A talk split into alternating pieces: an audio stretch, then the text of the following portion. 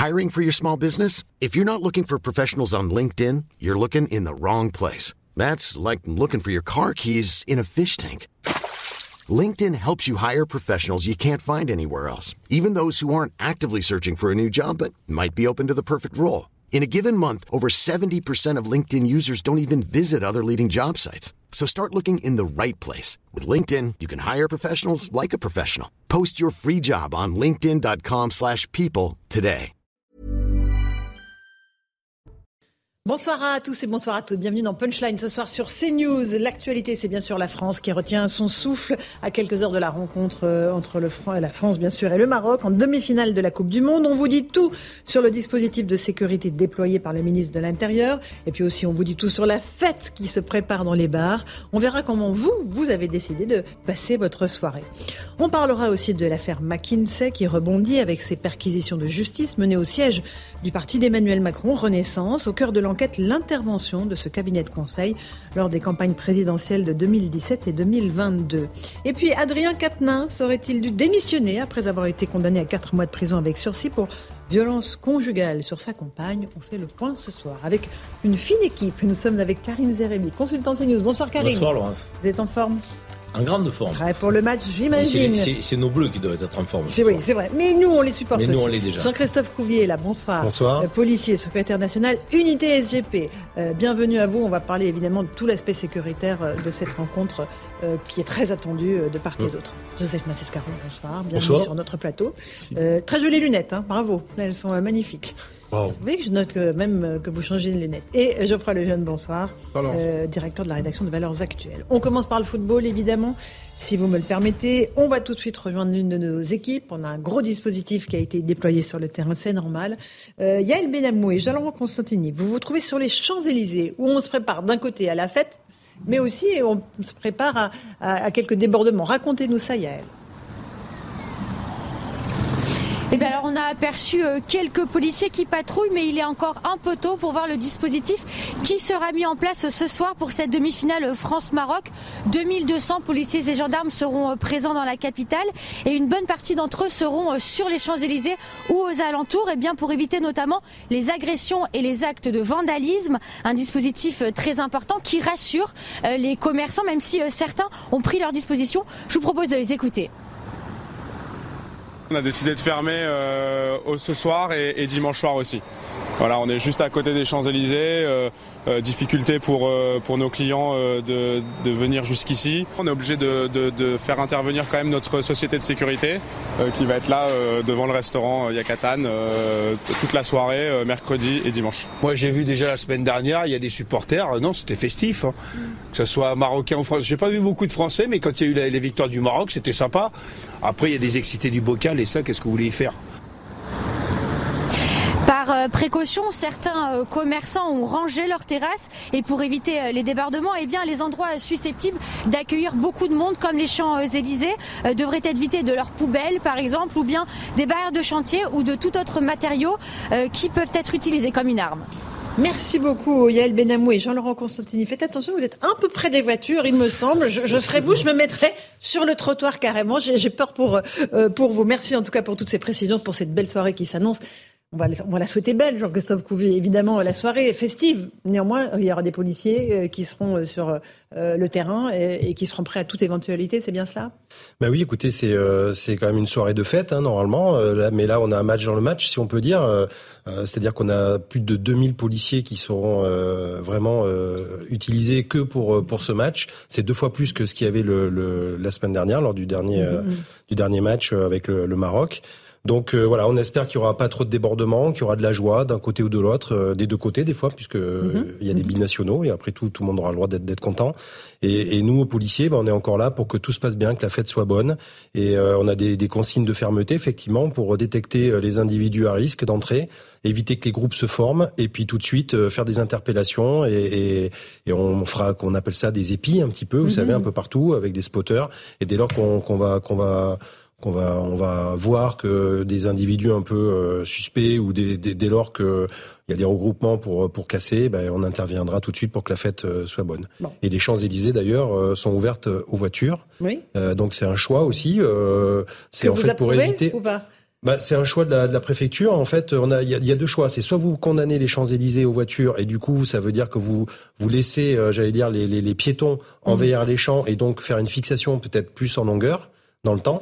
Soit vous lancez le flot de véhicules et du coup on contient les personnes sur les mmh, trottoirs. Mmh, mmh. Et l'idée c'est que les, les, gens ne s'agglutinent pas trop longtemps et que ce soit toujours fluide. Bon, donc il y a un espèce de mouvement perpétuel. Voilà, c'est ça. Oui. Joseph, je vous vois acquiescer. Effectivement, il faut éviter les, les, points de fixation. C'est une présentation de bon sens. Hein. Quand on a l'habitude des, des Champs Élysées, on sait, on sait bien en effet que le flot des voitures est tel que de toute manière, euh, ça écarte les piétons et ça, ça, ça, ça, ça casse en effet les mouvements de, de foule, puisque c'est les, mouvements de foule auxquels vous allez vous, vous être confrontés, avec bien sûr la possibilité évidemment qu'il y ait des problèmes sur les rues adjacentes. Ça, c'est le deuxième problème des Champs-Élysées, mmh. car très souvent, on ne voit rien qui se passe en effet sur les champs mêmes, mais dans les rues adjacentes, notamment pour les commerçants, mmh. il y a très souvent des, des, des, problèmes, et ça, vous savez bien, mieux que moi. Oui, oui, tout à fait. Euh, Geoffroy Lejeune, sur euh, l'ambiance générale, euh, sur euh, l'attente euh, de part et d'autre. Là, on est, voilà, il est 17h euh, presque, 17h, dans 3 heures, les équipes seront sur le terrain. C'est d'abord une fête, on est d'accord Bah ouais, ouais. Non, il y a deux choses. Il y a le football pour commencer, donc c'est une fête. Moi, je, je, suis un fan absolu de football, donc je suis extrêmement heureux de pouvoir regarder ce soir une, une demi-finale de Coupe du Monde, que, que, que, mon pays, la France, soit aux portes de la finale pour la, la, la deuxième fois de suite et toutes ces choses. c'est absolument merveilleux. Puis après, il y a la, il y a la dimension sécuritaire. Mm-hmm. Et là, pour le coup, moi, je suis désolé, mais j'ai entendu le ministre de l'Intérieur nous expliquer que tout était sous contrôle et qu'il y avait des, des, mauvais esprits chagrins qui, euh, qui disaient que ça s'était mal passé la semaine dernière et donc on a quand même doublé le dispositif. Donc euh, c'est c'est c'est quand même c'est ça la réalité. Donc il y a un énorme sujet. Je sais pas dans quel état d'esprit d'ailleurs sont vos collègues qui vont ce soir assurer la, la sécurité sur les Champs Élysées, mais moi j'ai une pensée pour eux parce qu'ils se ils se préparent peut-être à quelque chose d'assez d'assez difficile. Et c'est aussi la réalité. Il y a la fête et ça sera peut-être gâché par évidemment, ça. Et doubler des dispositifs, tout ça pour des supporters anglais. Ah et dans un froid polaire, parce qu'ils annoncent de la neige ce soir en Ile-de-France. Euh. D'ailleurs, l'arme fatale, euh, si les esprits s'échauffent beaucoup, alors il y a le froid, mais il y aurait aussi le euh, non, mais les lanceurs d'eau. C'est-à-dire qu'à un moment donné, si vraiment il y a une grosse émeute avec euh, des gens hyper violents et justement qui euh, euh, qui mobilisent tous les Champs Élysées, ben ça serait utiliser les lanceurs d'eau, une bonne douche froide. Ben, je peux vous dire que quand il fait moins de degrés, on reste pas très longtemps et on se disperse. voilà. Mais bien sûr, ceux qui sont visés sont les fauteurs de troubles, hein. pas, les supporters et pas les fans. Non, non, bien sûr. Karim, alors votre état d'esprit à quelques heures de cette rencontre? Non, moi je crois que la, la, la majorité des supporters de part et d'autre ont envie que ce soit une grande fête. Ah on a déjà vu dans les dans les cafés. Euh, des gestes de fraternité avec les deux drapeaux, euh, des cafés d'ailleurs qui opposaient les deux drapeaux. Il y a un maire en Bretagne qui a osé le faire, donc sur le front de, l'institution, euh, droit deck. Donc ouais, exact, le maire de Carex. Donc moi je pense que l'immense majorité, encore une fois, des supporters de part et d'autre vont vouloir baigner dans un, un concert de fraternité à la fin du match, quel que soit le résultat, mais il y aura à l'évidence euh, de que il y a un gagnant et un perdant. Normalement, ce soir, il y a un gagnant et un perdant. J'allais dire à l'évidence, il y aura des casseurs. Donc, euh, ah oui, sur les mais bien sûr, euh, il y en a toujours eu qui se sont infiltrés, qui qui profitent de, de, des liesses de, de joie pour aller euh, casser du mobilier urbain, une vitrine, euh, monter sur les voitures. Mm. Donc, évidemment qu'il y aura de la tension aussi mm. euh, dans ce contexte de liesse populaire. il faut espérer que les fonctionnaires de police euh, en nombre important, vont canaliser les casseurs pour laisser l'immense majorité faire la fête euh, et, euh, et, fraterniser. Euh, sur le résultat, euh, j'ai envie de dire que la France est largement favorite. il faut le dire. non, mais si vous voulez, voulez qu'on parle de minutes de football, si vous voulez faire vos pronostics, allez-y. Si, si vous voulez qu'on parle de minutes de football, il faut quand même le dire. Combien de 1 pour vous Non, je pense. Je, soit le match va être très serré, ouais. très serré, et alors là, tout sera possible soit je pense à une victoire de l'équipe de France assez largement, avec trois buts d'écart. Trois buts d'écart, ok. Jean-Christophe alors moi je dirais que alors individuellement les Marocains sont très très forts. Euh, mm. Après est-ce que le collectif sera au, au rendez-vous Je sais pas. Nous on a aussi une espèce de, de, de fighting spirit. On l'a vu. On joue pas forcément très très bien. Mais après, euh, je trouve qu'il y a une, un bon collectif et notamment des personnes comme Griezmann euh, euh qui ont monté leur niveau. Et puis on a l'arme fatale Giroud euh, sur une action. C'est ça, c'est là où on voit hein. Mbappé, mais Mbappé, il va, il va, il va être suivi en fait. Il va de marquer la culotte. Tout le monde a peur de lui. Comme d'habitude. Et, comme d'habitude, j'allais dire, il a l'habitude. Hein. C'est vrai qu'un Giroud, par exemple, dans le dernier match, on l'a pas trop vu. Et d'un seul coup, une action, bah, c'est ça les grands joueurs et ils sortent le match. Et donc votre prono, c'est quoi? Moi, j'irais quand même euh, 2-1 aussi. Oui. Ok, euh, Joseph, rapido, parce bah, que bon, euh, rapido, non, pas les, des vrais commentateurs de foot. Hein. Non, mais comme je m'intéresse, comme comme tout le monde ici, c'est évident parce que c'est magnifique de toute façon de voir jouer à ce niveau-là, de toute que l'on aime ou qu'on n'aime pas le foot réellement c'est tellement beau. Euh, ça, c'est, on est dans le sport pur. Donc, euh, non, l'équipe du Maroc, euh, elle a c'est une, comment dire, c'est une, c'est la même équipe, je dirais à chaque fois. Et ça, pour eux, c'est un handicap. Alors on considère que ça pourrait être quelque chose de positif parce qu'il y a un esprit collectif qui est, qui est émergé, mais c'est aussi il y a la fatigue des joueurs. Voilà, beaucoup plus que qui est beaucoup plus fort que pour l'équipe bien sûr de France. Donc si j'avais un pronostic à faire, moi je dirais en effet trois buts d'écart, c'est-à-dire trois, soit 3-0, soit 4-1. Mmh, mmh. C'est la même équipe pour nous aussi. Hein. On n'a pas de changement. Ah, hein. non, non, mais il y a eu, si, si, au cours des, au cours des, des, des, non, oui, sur, toute la Coupe du Monde, c'est la même équipe. Oui, mais ça a tourné un peu. Ça a tourné. Ah bah si, c'est contre la Tunisie, ça, match contre la ça tournait. non, mais ça tournait. Ça, ah, c'est quelque chose d'important. Et je, je non, mais je, et d'ailleurs aussi, je, je reviens là-dessus parce que euh, quand on dit, qu'on disait il y a un perdant et un gagnant. Enfin, oui et non. Bon, moi, je pense que la, la France va gagner. Je pense que la France va gagner, oui. mais que mais le, que Maroc, Maroc gagne aussi. Le, le Maroc va, va, gagne de toute façon. En étant en demi-finale, le Maroc a déjà gagné. A déjà gagné en étant là. C'est historique ce qu'ils ont fait. Donc ils vont ils vont ils vont fêter aussi une forme de victoire de toute manière. Geoffroy Lejeune, vous qui connaissez bien le foot. Moi, je suis aussi sur la ligne. Je pense une victoire assez écrasante 3 4-0, enfin 3 ou 4 buts d'écart. Maintenant, euh, pour parler du Maroc, euh, j'étais au Maroc au moment où la Coupe du Monde a été attribuée au Qatar en 2010. Euh, c'était à mhm. l'automne 2010. Et je me souviens de la liesse, c'était quasiment comme ce qu'on voit, les images qu'on voit au Maroc dans quatre victoires du Maroc. En ce moment, il y avait des klaxons dans la rue, etc. La Coupe du Monde est chez nous. C'est-à-dire qu'en fait, en gros, aujourd'hui, le Maroc, on l'a vu, ils portent sur leurs épaules la, le, le, poids de représenter tout le monde arabe, tout le monde musulman, quasiment toute Même l'Afrique. africain. Le Absolument. Oui, oui, tout le continent africain. Le continent africain. Mais attends, au-delà, parce que le Qatar, par exemple, c'est son équipe maintenant le Maroc. Donc ah du coup, oui, euh, c'est, c'est, je me dis, après avoir éliminé la Belgique, euh, l'Espagne et le Portugal, qui étaient trois équipes qui faisaient en fait euh, figure de favoris dans cette Coupe du Monde. Euh, je pense que la pression est trop forte aujourd'hui et que, en effet, ils ont déjà gagné. Il n'y a pas de sujet là-dessus. Ils resteront, ils auront marqué ce mondial comme le Sénégal ou la Corée du Sud en 2002 avaient marqué le mondial. Et, et je pense que c'est le moment où ils vont craquer. C'est trop maintenant. Je, je, je vous rappelle quand même que si on parle de continent, nous serions censés être les représentants du continent européen. Absolument. Il n'y a plus d'équipe européenne. L'Argentine, c'est l'Amérique du Sud. Le Maroc, c'est l'Afrique. Et nous sommes l'Europe. Et je ne sens pas voit... la même ferveur côté Exactement. européen que côté Et j'allais dire, et on constate bien effectivement eh que oui. l'unité de l'Union européenne, euh, elle reste encore à faire, même en matière de football. La, Parce que je ne sens pas que l'Europe est derrière l'équipe de France, moi. Je veux dire, en et tout compte, cas, je. Et contre les billets, les valises de billets qu'il y a. La, la, les, on aura 4000 Français au stade et il semblerait qu'on ait 45 000 Marocains. Oui, c'est ça, c'est les chiffres. Ah, je crois que c'est même plus, non, c'est pas plus que 45 000. Non, 45 000, 15 000 officiels. 15 000 Marocains officiellement qui ont un ticket. Mais comme de nombreux Marocains se sont vus offrir des places par le Qatar, mmh. comme l'a dit Geoffroy, qui seront 45 000 normalement face à 4 500 Français. Mais bon, nos Français, ils sont baillants, ils donnent de la voix aussi, attention. Ok, bon allez, il est pratiquement 17h, on est en direct sur CNews. Euh, S'il est prêt, on va faire le rappel des titres de l'actualité avec Adrien Spiteri. C'est parti.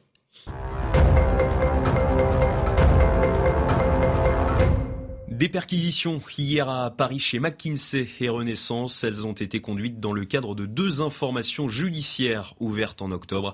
L'une d'elles porte sur l'intervention du cabinet de conseil dans les campagnes électorales d'Emmanuel Macron.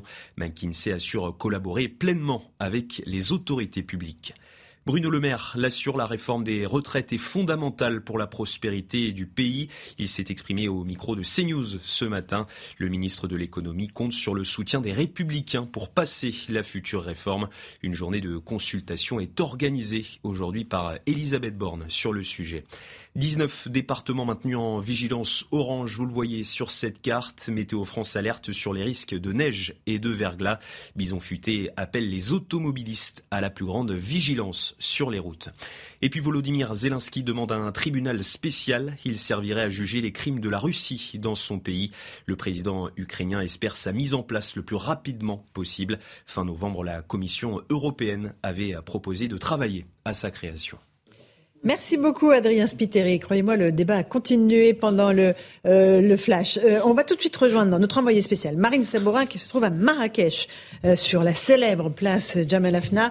Marine, est-ce qu'il y a déjà de l'ambiance ou est-ce que c'est encore calme? Il y a encore que quelques touristes autour de vous. Expliquez-nous tout ça. Eh bien, Laurence, la place commence à se remplir. Hein, vous pouvez le voir.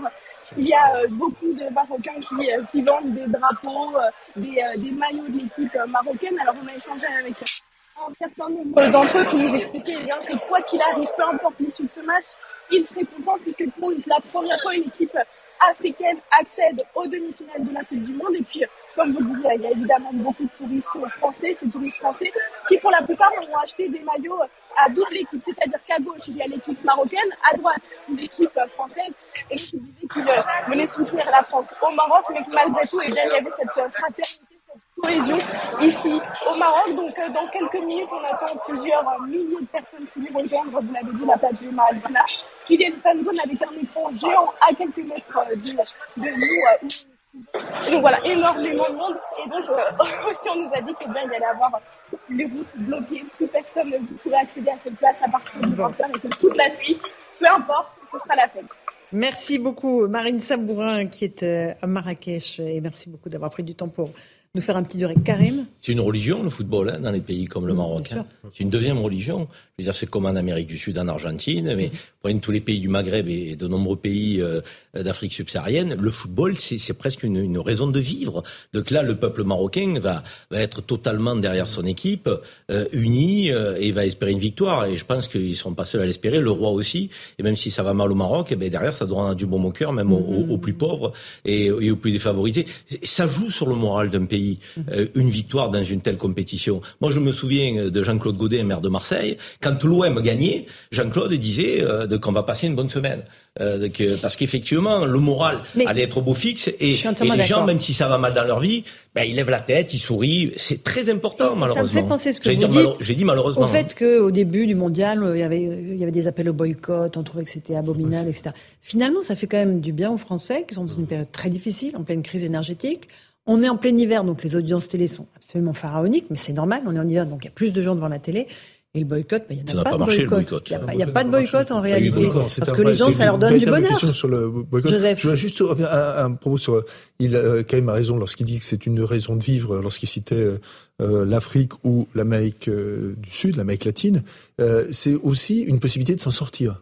Mm -hmm. également pour les jeunes. C'est-à-dire il y a, une, il y a une projection, mm -hmm. c'est une possibilité directe d'ascension sociale et quitte à prendre une possibilité directe d'ascension sociale, bah, je préfère dix mille fois celle-ci à d'autres. Quoi. Donc, euh, les grands joueurs viennent des bidonvilles. Hein. Oui, Il a raison. Oui, c'est pour ça. Oui. Maradona et consorts. Oui. Oui, je crois. Moi, il y a, pour moi, il y a une raison pour laquelle le boycott n'a pas marché, c'est que euh, c'est, le boycott, c'est toujours pareil. C'est merci de répondre à ma question. Tu n'as pas fait Joseph non, non, mais moi, je peux parler de foot aussi si vous voulez pendant deux non, heures. Je préfère mais, que vous répondiez. Mais, à... non, mais ce qui est, ce qui est d'agaçant dans le boycott, ce sont des dirigeants qui n'ont pas le courage de dénoncer des situations, qui demandent aux gens de le faire à leur place en ne regardant pas la télévision. Pourquoi je, je pense que les citoyens, les citoyens se disent pourquoi est-ce que je me priverais de regarder un match de foot que j'aime beaucoup? Mm -hmm. En plus, vous avez raison, c'est l'hiver, on a entre guillemets que ça à faire euh, pour dénoncer une situation humanitaire où les droits des homosexuels au Qatar, la peine de mort pour les homosexuels au Qatar, mm -hmm. ou bien le, la conditions de travail des, des, gens sur les chantiers, alors que mes dirigeants leur serrent la main, passent leur vie à aller avec eux, à expliquer qu'il faut et avoir des négocier relations. des contrats. Donc, donc voilà, euh, mais voilà. je, je, fais un parallèle volontaire et je sais que c'est incomparable, mais en fait, si sur ce point-là c'est comparable avec le climat, vous savez, on vous demande de, de, de réduire le chauffage chez vous et de Ah oui. faire beaucoup d'efforts pour sauver la planète, alors qu'on on cautionne, on tolère le, le, et on a des discussions avec la Chine et on n'ose rien leur dire sur le sujet. Mhm. Bon, bah, je pense que c'est un peu la même chose. À la fin, c'est pas la responsabilité individuelle d'une personne devant sa télévision de dénoncer des situations internationales qui lui échappent complètement. Et où est la cohérence de ces Ah oui. Vous avez Anne Hidalgo qui vous dit je retransmets pas les matchs. Elle est au Parc des Princes pour soutenir le Paris Saint-Germain dont l'actionnaire est qui C'est pas faux. Le Qatar. Le je veux dire un peu de cohérence. On, quoi. regardera d'ailleurs ce qui se passe à. Saint-Nazaire. Oui, que- Le président de la République est parti au Qatar, donc il, il sera ce soir. Alors on va dire quoi aux Français? Ne regardez pas la Coupe du Monde, mais Eh moi, président de la République, Et euh, ça je vais aussi- être dans les tribunes. Ça Euh, tient pas la ça route. aussi, il y a eu des, des demandes de, de- qu'Emmanuel Macron ne se rende pas au Qatar. Mais il vient pour soutenir les Bleus, on est d'accord, c'est assez légitime. Et S'il y va pas, on va lui le reprocher. hein. Évidemment. On va lui dire, mais vous faites pas preuve de patriotisme, vous laissez notre équipe nationale tomber, vous n'êtes pas derrière elle. Donc, euh, on a une forme de schizophrénie, euh, parfois, ou alors, j'ai envie de dire, de, de, de tentative d'instrumentalisation politique derrière des sujets qui n'en sont pas.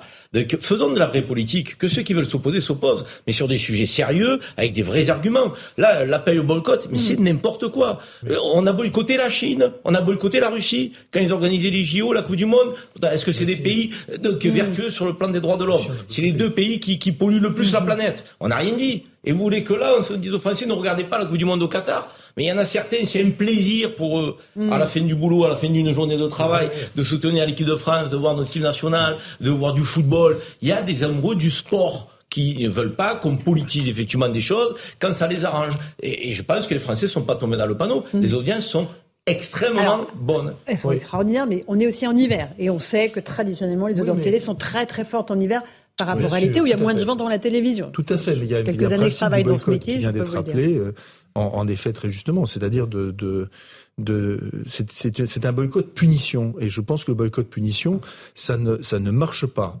Il y a une phrase célèbre du poète, du grand poète anglais William Blake qui dit De même que les chenilles déposent l'heureux sur les plus belles feuilles, les clercs déposent leur malédiction sur nos plus belles joies. Eh bien, c'est toujours ça que vous avez, hein, dans le boycott punitif ou dans l'écologie punitive. C'est toujours la même chose, c'est toujours le même principe. Bah, ça ne marche pas. Alors, on va euh, rejoindre notre envoyé spécial au Qatar, à Doha. Euh, Xavier Giraudon, journaliste sport Canal+. Euh, mon cher Xavier, bonsoir. D'abord, quel est l'état d'esprit des Bleus à quelques encablures de la rencontre? Concentré, euh, serein, avec quand même un point d'interrogation. On vous lit depuis ce matin sur les antennes du groupe Canal. Eh bien, a priori, Dayo Mécano, le défenseur du Bayern, sera bien titulaire, lui qui avait quelques soucis de maux de gorge. En revanche, il y a un gros doute hein, quant à la participation d'Adrien Rabiot. Pas de fumée blanche pour l'instant. Discussion avec euh, le sélectionneur, avec le staff médical. On prendra pas de risque parce que même si c'est un des joueurs clés de l'équipe de Didier Deschamps, on a besoin d'un Rabiot à 100% face à la qualité, la vivacité cité euh, marocaine dans la fournaise du stade Al Donc oui pour Upamecano, point d'interrogation pour Abio, des Bleus qui sont euh, derrière nous. Le bus partira vers 18h euh, direction Al à une demi-heure d'ici sur la route d'une histoire qui sera très belle car si la France va au bout, ce sera une nouvelle finale pour les champions du monde. Si les Bleus sont battus, eh bien ce sera une étape de plus dans la magnifique histoire des Lions de l'Atlas du Maroc. Encore une question, mon cher Xavier. Le stade de ce soir, vous l'avez mentionné, il va être rempli en grande majorité par des supporters marocains. Ça veut dire qu'il va falloir être courageux et que euh, pour les Bleus, il va falloir affronter quand même un stade qui ne leur sera pas favorable.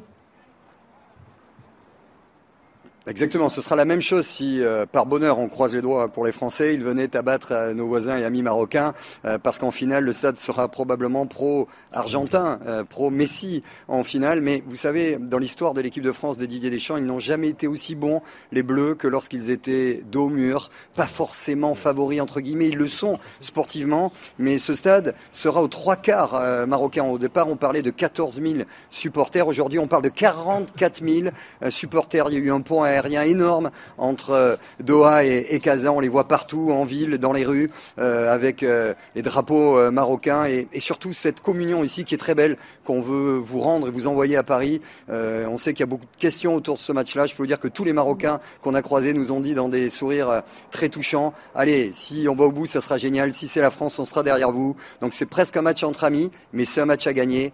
Et allez, l'expérience côté français, la dynamique côté marocaine, on va se régaler. Merci beaucoup Xavier Giraudon. On vous retrouve tout à l'heure à 18h. Effectivement, euh, il faut être concentré. Euh, l'équipe marocaine est redoutable euh, et ce sont voilà des joueurs qui sont portés par une ferveur populaire et ça évidemment c'est très important.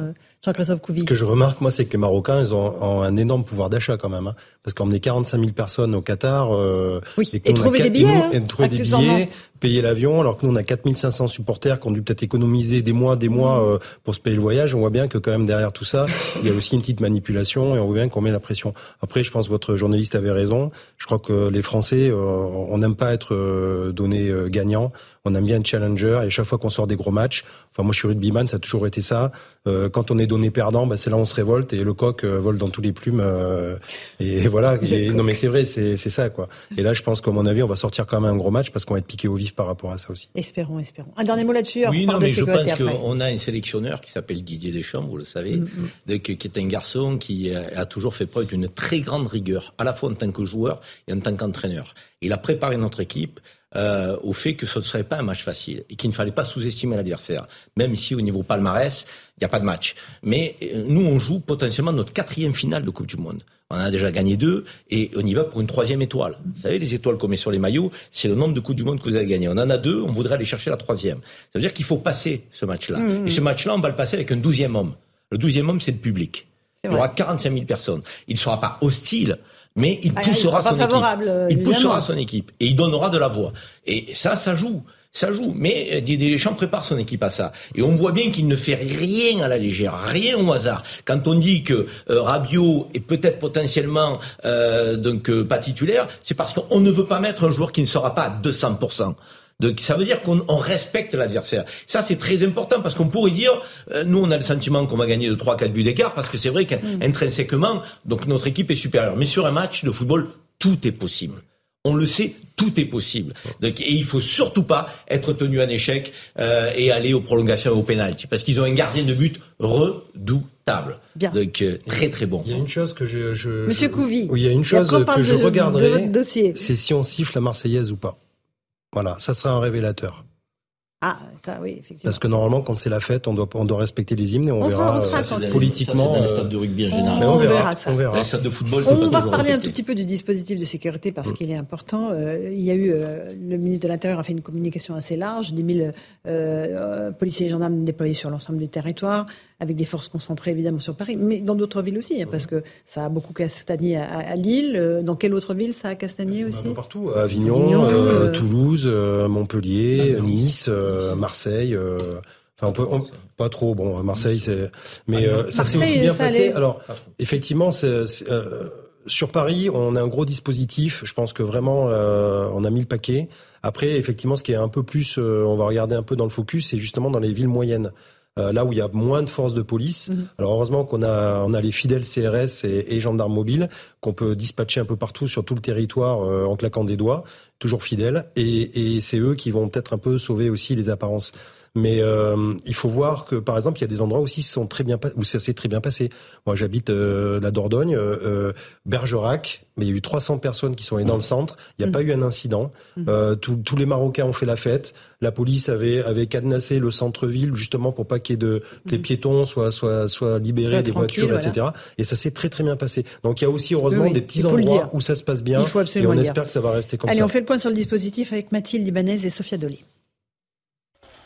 Des affrontements entre supporters et forces de l'ordre, c'était samedi dernier, en plein centre de Paris.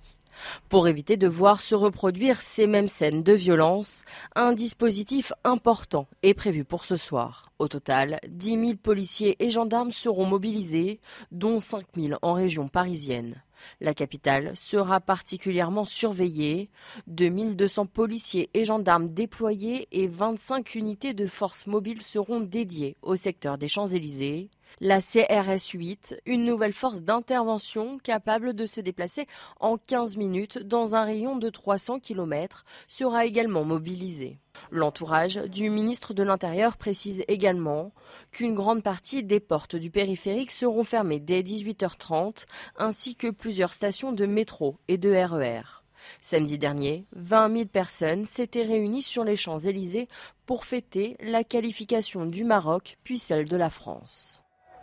Jean-Christophe Couvis, c'est un gros dispositif, on ne va pas se mentir. hein. Il y a beaucoup d'hommes qui sont sur le terrain. Euh, L'idée, l'idée, c'est de cadenasser, c'est d'empêcher vraiment euh, les voyous, s'il y en a, d'accéder euh, aux- à ceux qui viennent juste euh, En fait- fêter euh, le sport. Alors l'i- l'idée, euh, c'est de, c'est de montrer les muscles aussi. C'est-à-dire que d'entrée, il faut montrer qu'il y a une présence policière, qu'on n'est pas là pour rigoler, on est là pour que les, les gens puissent s'exprimer, faire la fête euh, et respecter les uns les autres. Il y a aucun souci. Par contre, tout débordement sera réprimé. Et en même temps, euh, comme on disait tout à l'heure, c'est les rues adjacentes, les rues perpendiculaires des Champs Élysées. C'est vrai que c'est- toujours des rues un peu sombres, un peu difficiles à, à- à sécuriser. Et donc du coup, il y a un deuxième, une deuxième fée lame, un peu comme les rasoirs là, la deuxième lame, qui est là aussi pour pour protéger ces- les commerçants et les habitants.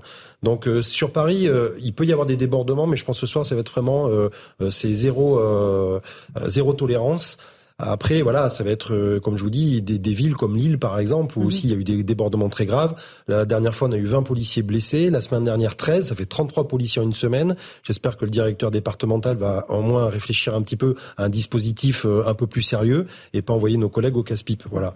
Mais après, euh, encore une fois, euh, j'ai une pensée pour mes collègues ce soir qui vont affronter le froid. Souvent, c'est de l'attente. Mais C'est-à-dire qu'on est debout, on attend, on, on bouge pas. Euh, avez euh, raison. faut une résilience euh, au froid et à la patience euh, énorme. et moi, je pense aussi à nos amis journalistes qui oui, vont être bah, c'est un peu le même métier. dans le froid et qui, pareil, peuvent aussi prendre ça. des risques euh, en, en couvrant ce, type d'événement. Donc, les- euh, les un chapeau à toutes les équipes ils auront de tous ils les journalistes. peut-être droit à un voilà. petit café chaud. Hein? Oui, voilà, Voilà. c'est vrai. Ils pourront aller euh, euh, avec euh, les, les JRI. Geoffroy Lejeune, euh, la- l'aspect sécuritaire, évidemment, on ne peut pas ne pas en parler euh, pour cette rencontre. Euh, Il y, a, il y a- il y a des risques, évidemment. C'est indéniable. euh, en fait, moi je préfère. Enfin, je, je sais pas que je, je fais l'oiseau de mauvaise augure. Je pense que ça se passera mal dans un certain nombre d'endroits. En fait, ça s'est mal passé euh, en Belgique déjà pour commencer le jour de Belgique-Maroc, euh, et ça s'est mal passé ensuite à chaque victoire du Maroc en France. Maintenant, euh, je, souhaite que ça se passe le mieux possible, mais euh, pour moi le plus grave, ce n'est pas les violences. Alors j'entends que les, les, policiers évidemment vont vivre une soirée compliquée probablement, etc. Pour moi, c'est pas le plus grave. Pour moi, le plus grave de tout ça, euh, c'est d'une part le, le, le, révélateur qui a pu être cette Coupe du Monde par rapport à la, la situation euh, d'une jeunesse maghrébine. Je dis maghrébine parce qu'en fait, je vois des drapeaux algériens moi sur les Champs-Élysées dans les mmh. images. Je pense qu'on parlait tout à l'heure du fait que le Maroc était devenu footballistiquement le porte-étendard du monde musulman ou de l'Afrique. Euh, je pense que le Maroc dans cette Coupe du Monde est aussi le, le, le, le moyen pour une jeunesse qui en fait euh, se vit dans ce que dans ce que Alain Finkielkraut a, a appelé ce week-end sur sur CNews et sur Europe 1 d'ailleurs la francophobie, mmh. une manière de, de, de venir euh, fêter une revendication contre ce pays qui est le, le, le sien. C'est-à-dire qu'en fait, mhm. euh, on a une, une jeunesse maghrébine, ce sont des franco-marocains dans la plupart des cas. Euh, et, et, donc moi, c'est ça automatique. C'est euh, automatiquement la nationalité. Dans la plupart des cas, parce que je pensais aussi aux Algériens et aux mhm. Tunisiens. Mais, mais, mais bien sûr, vous avez raison. Avec le Maroc, c'est automatique. C'est d'ailleurs, je pense, une, une partie, une partie du problème, voire le cœur du problème. C'est-à-dire le rapport de, de, de, de, de la diaspora marocaine, franco-marocaine, en France, qui a été conceptualisé et d'ailleurs est très bien expliqué par Hassan II lui-même. Vous savez, dans la fameuse émission quand il est interrogé par Anne Sinclair en 1989, où il explique qu'il est interrogé sur l'intégration des jeunes marocains, etc. Il dit je ne veux pas qu'ils s'intègrent. Nous ne voulons pas qu'ils s'intègrent. Nous voulons qu'ils restent marocains. Euh, et il dit par ailleurs, et elle est très étonnée. Elle dit mais attendez, vous, êtes en train de nous décourager, vous vous rendez compte? Et puis il dit mais c'est autre chose. C'est pas les, mouvements euh, de population entre les pays européens. C'est normal, ça fonctionne, c'est la même culture, c'est la même civilisation. Là, c'est un autre continent, c'est une autre religion. Vous n'y arriverez pas. Arrêtez, on ne le veut pas. Et je pense que en fait cette logique-là euh, a perduré et qu'aujourd'hui on a cette jeunesse qui vient et c'est pas juste un problème de violence, c'est un problème de désamour avec la France, de défi vis-à-vis de la France, et que euh, c'est ça qu'on a vu sous nos yeux et qu'on a du mal à digérer en réalité parce que au fond, notre idéal, il était bien bien loin de tout ça. Euh, alors, qui veut réagir? Joseph et après Juste se dire des, des, enfin, des, éléments que moi j'ai vécu personnellement pour accompagner des, des amis dont les parents étaient d'origine marocaine, qui travaillaient en France, qui ont été naturalisés, eux-mêmes étant nés en France. Euh, quand ils sont arrivés euh, soit à Tanger, soit au Marrakech, quand je suis arrivé avec eux, combien de fois ils se sont fait arrêter à la douane parce qu'il y avait un listing et que leur nom sonnait marocain. Et évidemment, ils avaient bien sûr le passeport comme le mien, le passeport français, quoi de plus normal, et qu'on leur réclamait, et que les autorités marocaines leur réclamaient le, la, la, la, carte d'identité marocaine. Donc, euh, c'est pas simplement cette. Euh, mm. on voudrait croire que la, c'est une jeunesse qui est. Enfin, c'est plus compliqué que ça. C'est-à-dire qu'il y a en effet euh, la il y a un soft power, enfin, si je puis dire, marocain qui est très très fort qui est normal aussi parce que le Maroc a une entité, euh, a une entité euh, nationale historique extrêmement forte. Voilà, il faut, mhm. il faut le, il faut le rappeler aussi. Enfin, peut-être parce qu'on ne le, le, on ne le sait pas assez, et, et que, et que c'est c'est cet élément-là qui fait que euh, ils entraînent en effet une partie de la jeunesse maghrébine. Et ça malgré euh, malgré tous les les dictats et les omertats des des généraux euh, algériens qui font semblant évidemment. Enfin c'est extraordinaire c'est extravagant hein, les médias algériens qui ont ah qui ont tout simplement gommé le nom du Maroc de l'équipe marocaine au début. Enfin c'était juste fou quoi. Voilà. Et ça bon et, et ça pas des victoires de l'équipe marocaine. qui ne parlait même pas de, de, de ils en parlent quand même j'imagine. Non, non, télévision publique, on parle pas de ça. D'accord. Maintenant, bon, alors, alors, maintenant, on est revenu. Maintenant, ah ils en parlent. Ils sont maintenant, ils ont, non, attendez, au début, non. Au début, non, d'accord, mais là, maintenant, maintenant, ils le, font, bien sûr. Non, mais ça montre qu'il y a en effet quelque chose de, fort qui se, qui, est en train de se passer. Donc, il y a, il y a beaucoup d'éléments. Euh, et ces éléments méritent aussi, pardon, qu'on ne les résume pas à un slogan. D'accord. Karim, voilà. Euh, non, mais moi, quand euh, j'entends parler de Finkelkraut et de, de, cette francophobie. Oui, oui, mais j'entends qu'on Ça vous a fait réagir oui, ça me fait réagir parce que je constate que certains euh, que prennent euh, un malin plaisir à vouloir tout conceptualiser de manière négative. Euh, non, vous savez, vous, pouvez, vous pouvez être binational, euh, et être tout à fait euh, fier d'être français et attaché aux racines marocaines. C'est le cas de Polonais, c'est le cas d'Italiens, c'est le cas de Portugais. Donc, et ça gêne pas grand monde, mais quand c'est marocain et de surcroît musulman, ça pose problème. Donc, moi, c'est ce deux poids deux mesures dans l'analyse que l'on fait euh, de la question identitaire. On veut laisser entendre que euh, les Marocains restent trop marocains et, n'aiment pas la France euh, quand on parle de francophobie, de France. Je veux dire, il faut qu'on se calme un petit peu. Moi, l'immense majorité des Marocains qui ont été interrogés et de, qui, qui prennent la parole vous disent euh, c'est mon père et ma mère. Donc la France, c'est mon père et le Maroc, c'est ma mère. Je peux pas choisir entre mon père et ma mère. Est-ce que c'est négatif? Est-ce que c'est faire preuve de francophobie ça? Je veux dire, il faut rester un peu sérieux. Je veux dire, il faut arrêter de tout dramatiser. Oui, il y en a qui sont un peu déchirés euh, dans leur attachement. Je pense à Gadelmale.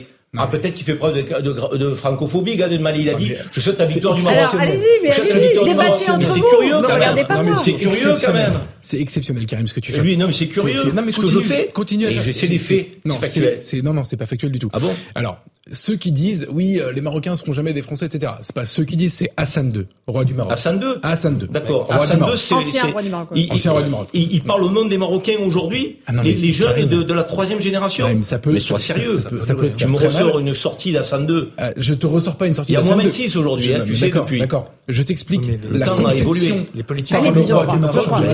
Bien sûr que tout évolue. Je t'explique la conception par le roi du Maroc de l'intégration des Marocains en France. Alors ça peut te faire beaucoup de mal que ce soit pas... Dans les années 80. C'est pas Eric Zemmour qui l'a dit, c'est Assane 2. Dommage. Ok, dans les années 80. Non, en 89. Ouais, d'accord, 89. 89. Okay. À la télé française. 2022. À la télé française. Et il est, bon, parce que euh, Laurence disait à juste titre qu'il euh, n'y a pas de, de, de Français d'origine marocaine en France, il y a des Franco-Marocains justement, justement, ils ont la nationalité marocaine, justement parce que le Maroc ne veut pas qu'ils qu'ils s'arrachent à leur pays d'origine pour devenir français, il veut qu'ils restent les deux. Ok. Premièrement. Ensuite. Mais ces gens-là, pour autant, ils aiment la France ou pas d'après toi Attends, attends, j'y viens, j'y viens. Non, mais nos ministres de la République sont d'origine marocaine, ils aiment la France ou ce sont des, traîtres J'y viens. Des agents secrets J'y viens. Des agents doubles Non, j'ai pas parlé, j'ai parlé ni de traîtres, ni d'agents secrets. Je te parle, c'est marrant parce que tu, je te parle de francophobie, tu me réponds Gad Elmaleh. J'ai aucun problème avec Gad Elmaleh. J'ai aucun, J'ai aucun problème euh, avec, mais pas du tout.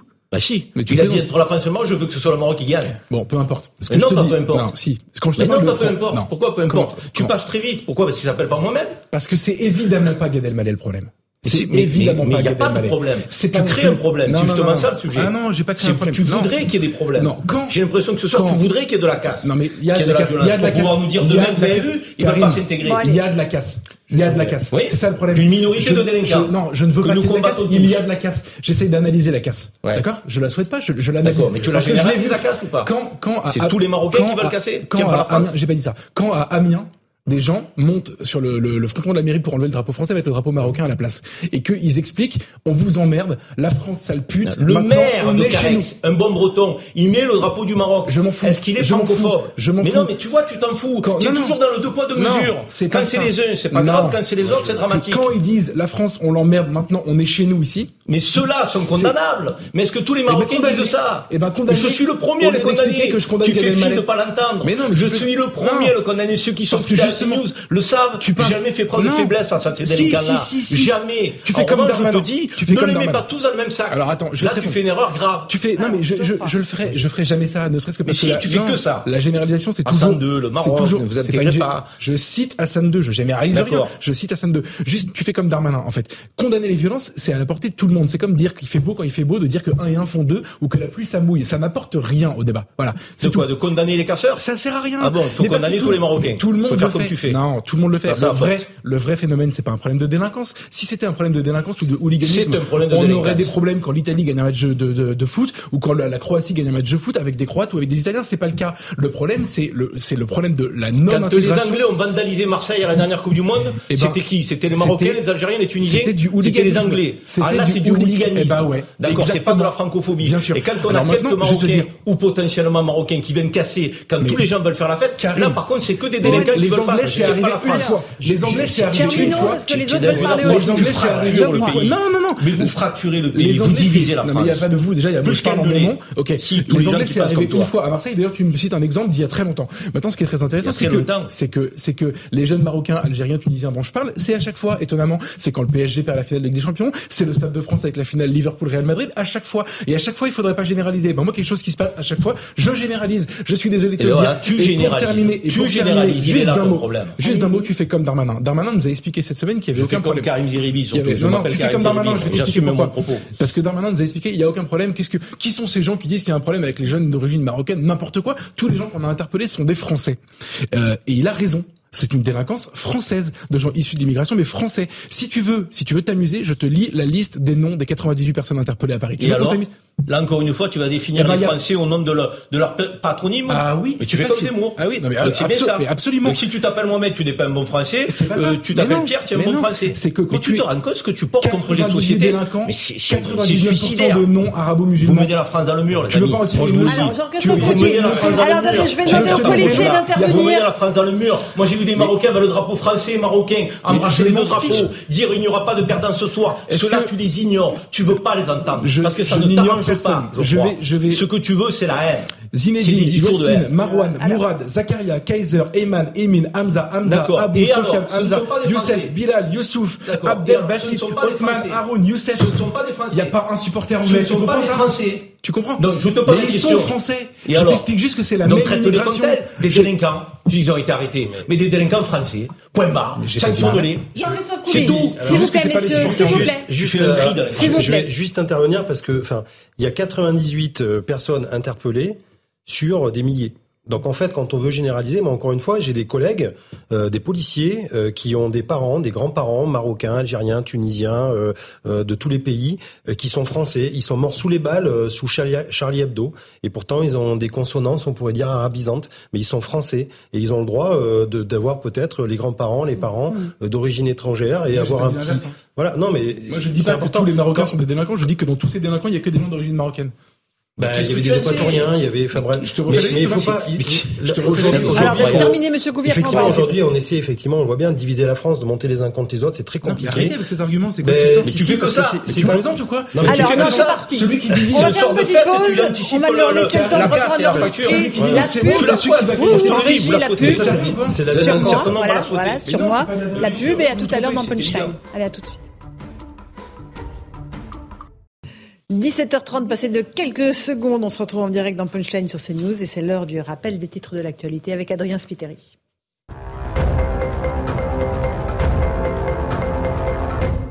Depuis le 1er août, la consommation de gaz en France a baissé de 10,5%, des chiffres issus du tableau de bord hebdomadaire de l'hiver publié par GRT Gaz.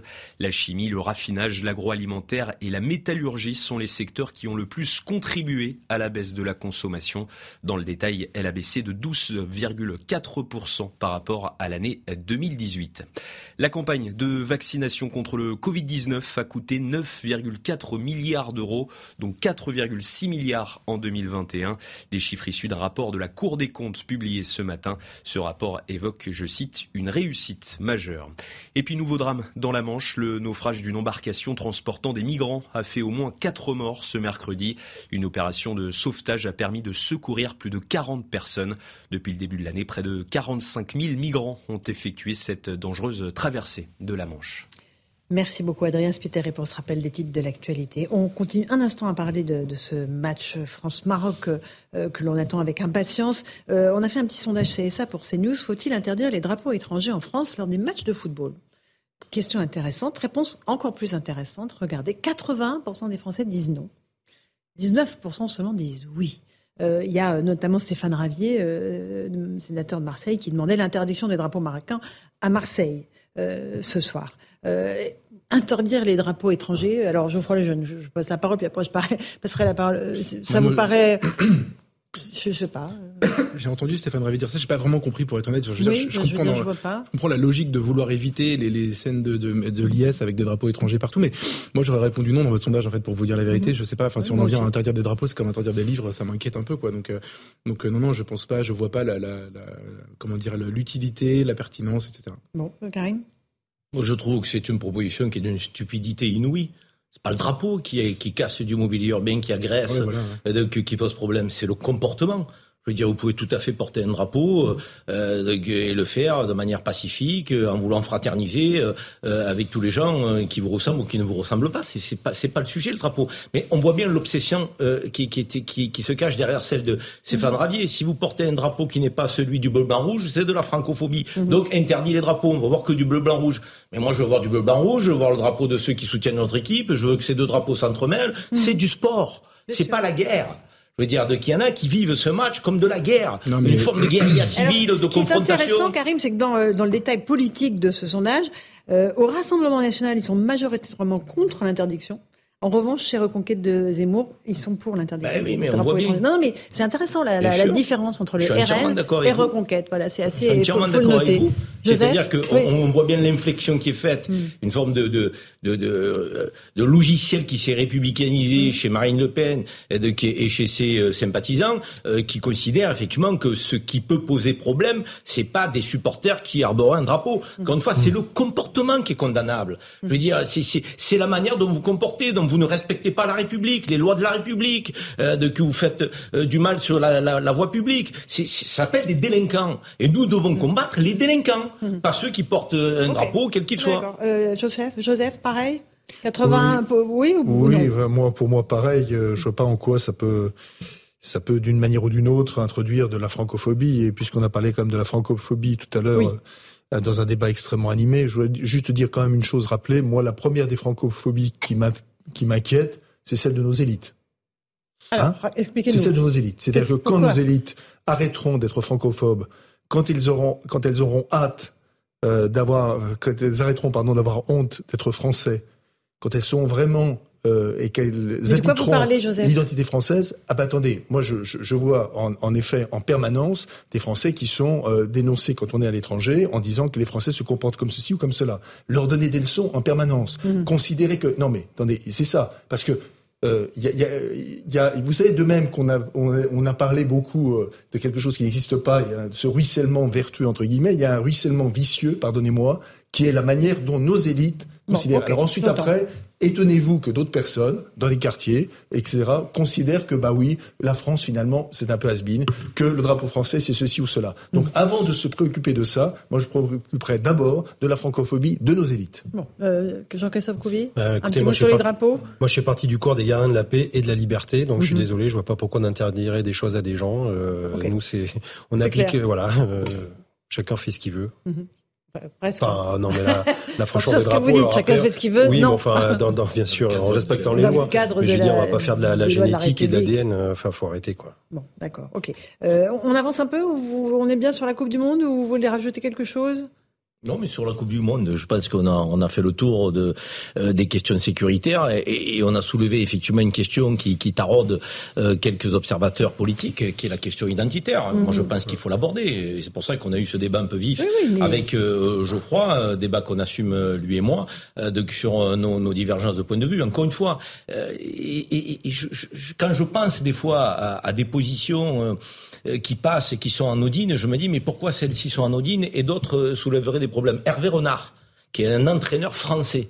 de- que- qui a entraîné euh, euh, des équipes à l'échelle internationale, nous a dit euh, dans une interview euh, il y a quelques jours, je veux que ce soit le Maroc qui gagne. Est-ce qu'on a dit Hervé Renard, vous êtes un, un vilain francophobe On n'a pas dit ça. peux- je peux veux répondre dire, donc, ce Bon, que je veux dire par là, non, mais ce que je veux dire par là, c'est que attention à, à ne pas faire preuve, Geoffroy, de ce deux poids deux mesures sans cesse dans Non, les je- analyses. Je vais répondre, Donc, Geoffroy euh, n'a jamais dit je que veux la dire- francophobie se résumait au fait mais, d'être pour ou contre mais- le Maroc. mais je ne l'ai, mais Maroc. que je sache, il est allé chercher jusqu'au prénom des gens pour expliquer effectivement. Euh, euh, oui, oui, mais justement, des gens interpellés qui étaient des. Français et qui sont des délinquants. qui sont des délinquants. Et qu'il faut considérer comme tels, pas comme des délinquants d'origine marocaine, de confession. Musulmane, et, et, et faire en sorte que ces gens-là représenteraient la, la majorité des, des franco-marocains. si tu fermes Non, les yeux sur ils cette se partie représentent du problème, tu vois Je ne ferme pas les yeux.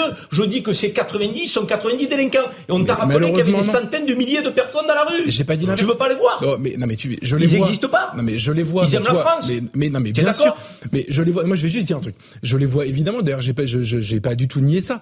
Mais par contre euh, devenir fou comme ou en tout cas t'énerver comme tu le fais au moment où je, Je te les pas, je suis passionné, mon j'ai ami, l'habitude. comme toi. Mais euh, mais mais euh, t'énerver comme tu le fais au moment où je te donne les prénoms pour t'expliquer que c'est pas un phénomène de délinquance pure et dure Si. avec des jeunes Bretons ou des jeunes Alsaciens qui viendraient casser Paris. C'est un phénomène- de délinquance pure et dure. Eh ben non. C'est eh ben, si. eh ben, cher ami, ce que tu as c'est du mal à de comprendre, c'est que dans une partie de la jeunesse française, donc euh, d'origine euh, maghrébine, puisque euh, tu veux en venir à ça, il y a des délinquants que nous devons combattre et remettre Et- dans le droit chemin. et de la haine Comme de nous la avons des Français, Bon, euh, d'autres origines qui, qui- une chose Ouais, que, qui euh, le font aussi. Non, il y a aussi une chose. Tout à l'heure, tu disais que euh, être français, c'est respecter les lois de la République. Je suis pas d'accord avec Notamment. ça. Je suis, je suis. Ah oui, non mais non, Notamment. si tu dis notamment, ça me c'est Je veux pas me limiter à ça. Bah ouais, mais le problème c'est que justement, venons à ce qu'il y a en plus de respecter les règles, parce que respecter les lois de la République, c'est ce qu'on demande à toute personne qui est sur notre territoire. On est En bien d'accord. Un touriste, par exemple, euh, euh, étranger, américain, Français ou euh, étranger, voilà, bien sûr. c'est- c'est- ça fait pas de lui un français pour autant. Maintenant, il y a la, la, la, question de, en fait, dans la dimension communauté nationale, il y a la nation, il y a la notion de nation. Et moi, je considère, euh, je suis pas, je suis personne pour dire ce qu'il faut pour, pour être français, mais dans ma conception à moi, il faut mettre la France au-dessus du reste. Et donc sur cette sur cette question d'attachement à une communauté, tu disais tout à l'heure, c'est son père, c'est sa mère, etc. Je suis désolé de dire que pour moi, tu mets l'un, euh, l'une de tes origines au-dessus de l'autre, en l'occurrence celle du pays dans lequel tu vis et, que, et dont tu as la nationalité. Donc je pense qu'en fait, justement, on devrait pouvoir demander à tous ces gens qui ont deux cultures de choisir la France. Euh, et c'est pour ça que dans la notion de France-Maroc, le fait qu'on trouve ça exceptionnel que tout à coup des gens qui ont une origine marocaine, qui très souvent d'ailleurs n'ont pas vécu au Maroc, ou ils y sont allés en vacances, mais ils n'ont pas vécu là-bas, ils n'ont pas grandi là-bas, ils ne doivent rien entre guillemets à ce pays à part son l'origine et l'histoire. Je trouve ça dommage qu'on considère ça exceptionnel que tout à coup oh. ils puissent se trouver plus marocains que français. Qu'est-ce qu'on dit des black blocs alors? Qu'est-ce qu'on dit des black blocs? Qu'est-ce qu'on dit? De l'ultra gauche, l'ultra droite mm. Quand on les interpelle, ils ont des noms très très français. Et pour autant, qu'est-ce qu'on en fait? Mais on les on les envoie dans les îles Kerguelen? Enfin, je veux dire. Euh, cela semble poser moins de problème. Encore une fois, c'est pas moins problème. Moi, je suis pour le traitement euh, ultra euh, ultra radical de la de cette question de délinquance. Mais il y a strictement aucune... la délinquance. Non, mais c'est des gens qui veulent changer le système politique, qui veulent changer de système économique, etc. Mais il n'y a pas de notion de vouloir remplacer une culture par une autre. Il n'y a pas de notion de la France c'est terminé, maintenant on est chez nous, etc. Il n'y a pas ça. Ah, si, bah c'est des gens qui veulent changer de régime politique. C'est-à-dire l'essence même de ce que nous sommes. Ce que je une France républicaine et laïque. Excusez-moi, la France, la France, la France, je dirais aimer la France, c'est aimer aussi les valeurs que nous incarnons, que nous portons qui sont des valeurs estimées, estimables dans le monde entier. Donc envier dans le monde entier. C'est aussi ça être français. C'est prendre notre histoire avec ses ombres et ses lumières, mais c'est aussi savoir ce que nous sommes. Non, mais excusez-moi, je, je sais que ça te passe au-dessus de la tête ces questions-là, mais pour moi c'est essentiel. Ça n'est pas une couleur de peau, ça n'est pas une religion être français. Donc, mais si, non, si tu en viens à ça, non, j'ai pas dit ça. Non, je pas dit ça. Tu décortiques tout ce que j'ai dit, j'ai pas parlé de ça. Juste, encore une fois, tu as cité comme dernière phrase, comme un exemple Hervé Renard qui, je crois, a été sélectionné du Maroc. C'était en français donc entraîneur du Maroc, qui a vécu au Maroc, qui a entraîné cette sélection pendant très longtemps, etc. Qui d'ailleurs a fait réaliser des exploits sportifs. D'accord.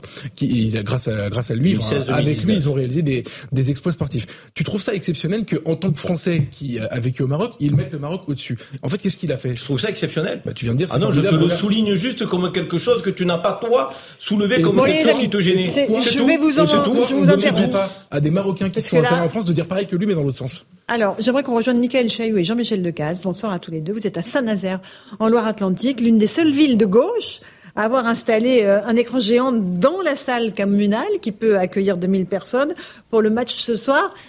voilà, c'est plutôt à noter de façon positive, euh, mon cher euh, ami. Mm, oui, Laurence, euh, tout va se, se, dérouler ici ce soir. Et en fait, c'est pas un, mais deux grands euh, écrans que le maire de Saint-Nazaire a décidé d'installer dans cette immense salle. Il y a euh, cette première salle d'un côté avec 250 places assises, et puis derrière le mur qui vient juste de se fermer à l'instant, il y a un immense écran de 11 mètres par 8 avec une fan zone qui pourra accueillir jusqu'à 1700 personnes. Alors le message du, du maire d'hiver gauche, David Samzin de Saint-Nazaire, il est clair, c'est halte à l'hypocrisie Bien sûr, euh, je suis euh, contre euh, ce qui se passe au Qatar, notamment sur la question évidemment des droits de l'homme, dit le maire de Saint-Nazaire.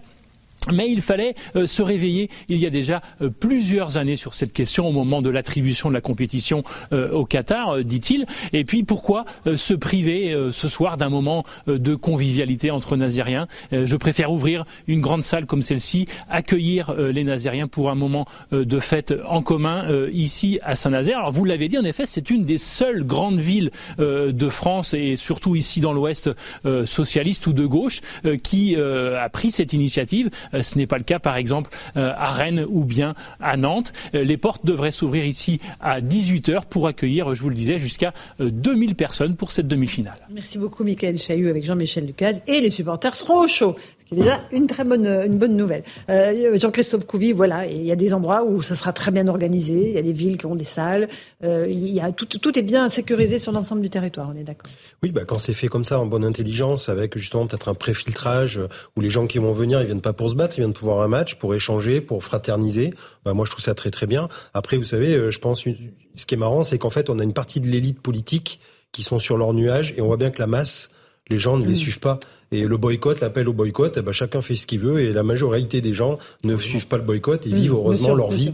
Euh, et, ça, et, ça, isole encore plus les hommes politiques euh, qui pensent que euh, ils vont tout diriger. Quoi. Ça vous avez bien rire, ça, Joseph, hein, que Les maires de gauche, je suis dit, il a raison, euh, le maire de, De Saint-Nazaire. oui, en effet, ils disent, Disent, mais tenez-moi le avait boycott, euh, non. Non, puis euh, il, fait- oui, il fallait, Fallait y le faire penser quand- avant, quoi. Il fallait le faire quand- avant. Je- C'est c'est tellement euh, et heureusement nos, nos nos concitoyens ont ce qui manque le plus, en effet, à une grande partie, même la ma- quasi-majorité de la classe politique, c'est-à-dire le bon sens, tout simplement. Le bon sens et l'empathie. Oui, Voilà. aussi. Les deux. Et vis-à-vis de leur. Et, euh, et- de ils leur et en fait, ils population. font pas la différence entre la posture et la position. Mhm. Et le problème, c'est que souvent, on tombe dans la posture vrai, qui est ridicule. c'est vrai, c'est vrai. Et les positions, il faut les tenir. Et justement, on- Voilà. voilà. Et du coup, on passe de la posture à l'imposture. Eh ben J'aimerais voilà. j'aimerais qu'on garde juste quelques minutes pour parler de l'affaire Adrien Quatennens, parce que Gérald Darmanin, le ministre de l'Intérieur, votre Voilà. ministre, a décidé de porter plainte contre le député de la France Insoumise, qu'il est toujours, hein, malgré sa condamnation à quatre mois de prison avec sursis pour violence conjugale, euh, parce que euh, Monsieur Quatennens a tout simplement estimé euh, bah, que c'était de la faute de Gérald Darmanin et des policiers si ces informations avaient fuité dans la presse. Alors là, l'image est un peu sombre. On voit Adrien Quatennens de dos au tribunal. On va juste écouter Gérald Darmanin ce matin qui explique pourquoi il porte plainte en diffamation. Oui, ses propos sont calomnieux. Euh, il diffame gravement les agents du ministère de l'Intérieur, à commencer par euh, les policiers, bien évidemment. J'imagine qu'il pense à eux. Et visent, euh, vous, aussi? bah, J'imagine pas. Euh, le ministre de l'Intérieur euh, ne distribue pas comme ça euh, les fiches euh, euh, de justice euh, qu'il n'a d'ailleurs euh, pas euh, à l'ensemble euh, des journaux euh, français. Vous êtes journaliste, je pense que vous pouvez en témoigner. Mais ce qui est vrai, c'est qu'attaquant gravement les services et l'honneur de la police nationale, ce qui n'est pas la première fois pour euh, les élus de la France insoumise, hein, je le constate, euh, ils ont un problème manifestement avec la police, mais enfin, attaquant ainsi les services de la police euh, euh, nationale, je déposerai plainte au nom des agents du ministère de l'Intérieur pour diffamation. Donc M. Quatennens disait plusieurs sources concordantes, me disent que ça a été directement orchestré depuis le ministère de l'Intérieur. En gros, c'est les policiers qui ont donné l'info. Ouais, bah ça c'est lui qui le dit. hein. Après, euh, bah, il y aura une enquête, on verra bien. Euh, moi, je sais que quand on a des dossiers avec des personnalités, c'est très très très verrouillé. Donc, euh, si ça devait être diffusé, euh, c'est surtout pas le gardien de la paix de base qui le diffuserait. Hein. C'est plutôt une- la hiérarchie. Et après, euh, souvent les fuites. Mais ça viennent- arrive, hein, les fuites, hein, on va ça pas se peut arriver, mentir. mais les fuites, elles viennent aussi des fois euh, du ministère de la Justice, hein, et pas forcément des policiers. Donc on tire toujours à vue sur les policiers, mais j'aimerais bien aussi qu'on regarde un petit peu ce qui se passe ailleurs. Après, euh, sur l'affaire Katnins, euh, encore une fois, la justice va passer, elle est passée, Elle je veux dire, passée, elle est elle est passée, passée, il a été condamné, et juste dire à la France insoumise, euh, arrêtez de donner des leçons au monde entier, balayez un peu devant votre porte, et euh, vous verrez, euh, laissez les policiers respirer. Geoffroy Lejeune J'ai une question à vous poser, mais, mais vraiment c'est une vraie question. Je crois que le, le- quand l'affaire Quatennens est sortie, c'est Mhm. lui qui a communiqué en premier. C'est lui qui a eu la main sur cette communication, peut-être anticipant d'éventuelles Je révélations. pense que mais c'est sa, compagne qui mais- a fait un communiqué. Sa compagne Abso- a fait un absolument. communiqué. Et après communiquer, comment il me semble, euh, En ils ont cas, demandé la- le la respect de la vie première, je privée, crois que c'est elle qui a Mais communiqué. je dis ça, enfin, je, parce que j'étais pas sûr que mes souvenirs soient très clairs, mais ce qui voudrait donc dire que cette thèse est complètement, euh, est complètement fausse. C'est-à-dire, que, Non, mais le euh, fait que l'affaire soit médiatisée à ce point-là, euh, alors euh, Joseph, euh, vous avez une réponse? Non, non, je voulais juste donner une, un, un élément d'information, enfin, il me semble, euh, sur euh, le, ce qu'on a appelé le rififi chez LFI. Euh, pourquoi? Parce que je vais vous donner une lecture qui est ma lecture. Monsieur Katnins a été suspendu, euh, en effet, du, euh, du groupe. Quatre mois. Quatre mois. Bien. Mhm. Or, ça a donné lieu, ça je le sais, à des débats extrêmement forts au sein de LFI. Mhm. Et je constate quand même que tous ceux qui étaient euh, opposés, qui critiquaient en le, le fait que M. Katnins ne soit pas euh, justement exclu De du la groupe, ne sont pas repris dans cette fameuse et fumeuse coordination menée par M. Bompard. C'est bizarre quand même.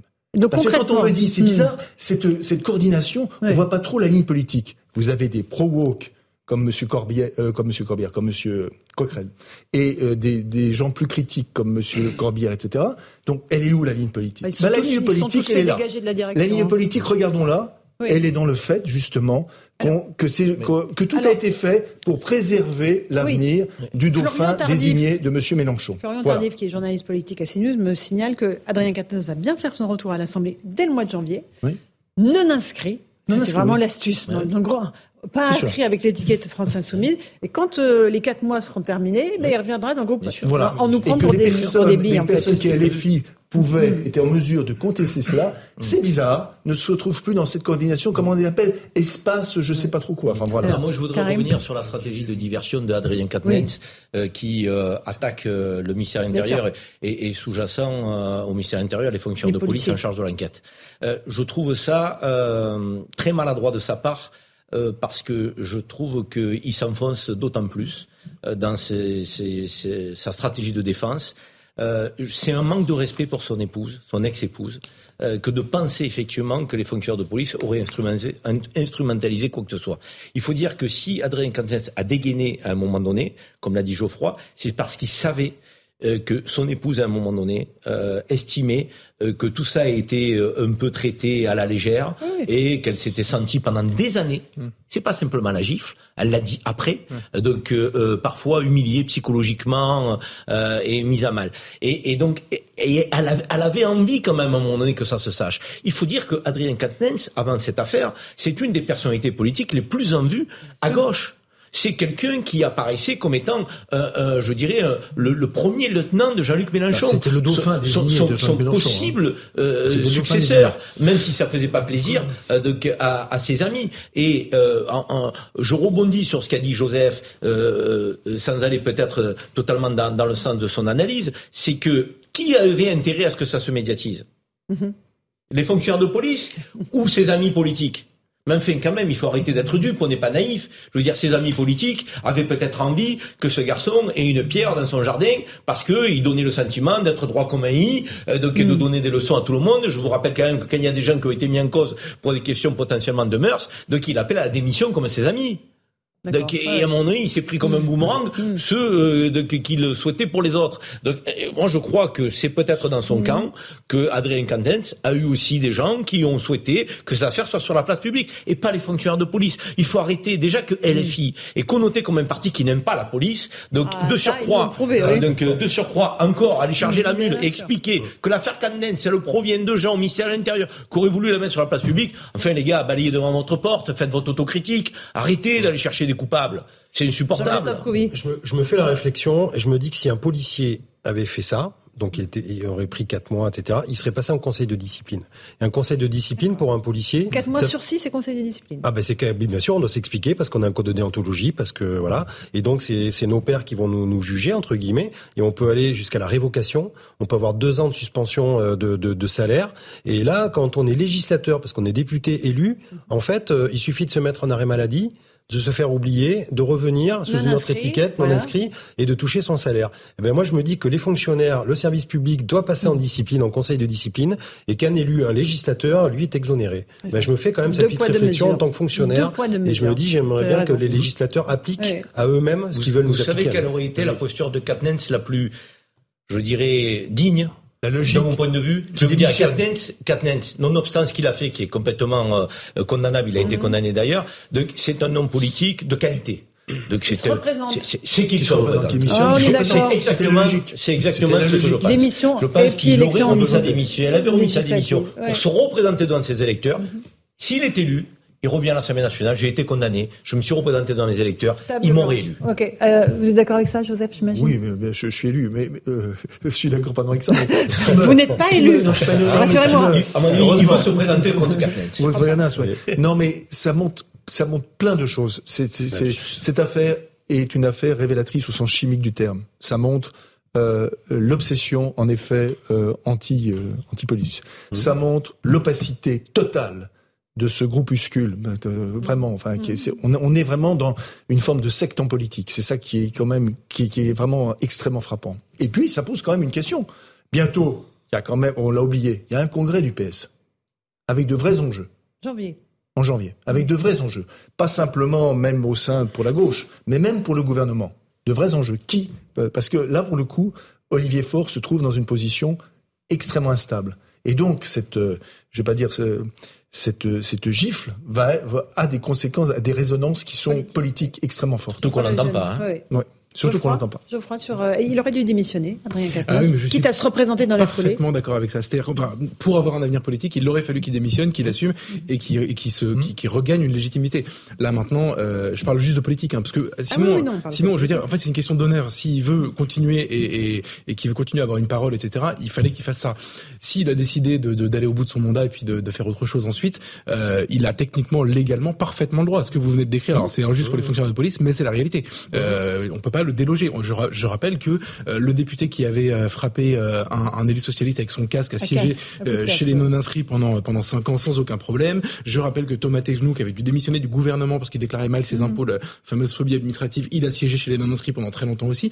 à un moment donné, c'est le mandat du peuple. Il y a que le peuple qui peut le reprendre. Donc, il y avait rien à faire de plus. Après, oui, je suis d'accord avec Joseph. Le, révélateur exceptionnel, c'est sur la France insoumise. C'est premièrement déjà l'absolue incohérence entre les, les, les, positions affichées et la pratique qu'on a vue. parce que peut-être qu'il avait des ennemis en interne, comme dit Karim, qui ont voulu précipiter sa chute. Il y a aussi des amis qui, malgré toutes leurs déclarations, leur profession de foi sur des questions de violence faites aux femmes, l'ont défendu, ont essayé d'étouffer l'histoire. Donc c'est c'est, j'espère que ça ils le payeront politiquement. Et, euh, et ensuite, ce que je trouve extraordinaire dans ce que vous venez de montrer, c'est-à-dire euh, c'est les policiers, c'est le ministère de l'Intérieur et tout, c'est que euh, il y a un complotisme qu'on accepte. C'est celui qui vient de la gauche en général, c'est-à-dire que ah ça passe, ça va, enfin personne ne le prend pour un fou dangereux, mais c'est ridicule concrètement. Je veux dire, même si c'est vrai, dire dire que la, la, la faute aujourd'hui c'est un complot politique venu de Gérald Darmanin, alors que la faute initiale c'est en effet cette gifle et ce comportement, je trouve ça absolument génial. Quoi. Enfin, c'est c'est une diversion. Attention, et, ils osent parler de lynchage médiatique. Mais lui, il dit qu'il a été lynché médiatiquement. Ah bah écoutez, euh, franchement, alors euh, c'est pour oui, partie bah, qui pratique euh, en permanence, alors franchement, et les policiers, ça et les policiers ont été traités de barbares par leur numéro un à l'époque. Hein, Qu'est-ce bah qu'on aurait dû dire de tueurs, enfin, vraiment ouais, c'est ça. Nous, on en prend la figure tous les jours et on devrait faire. porter plainte des fois. Je comprends. On attend, mais d'ailleurs, c'est bien que le ministre ait porté plainte.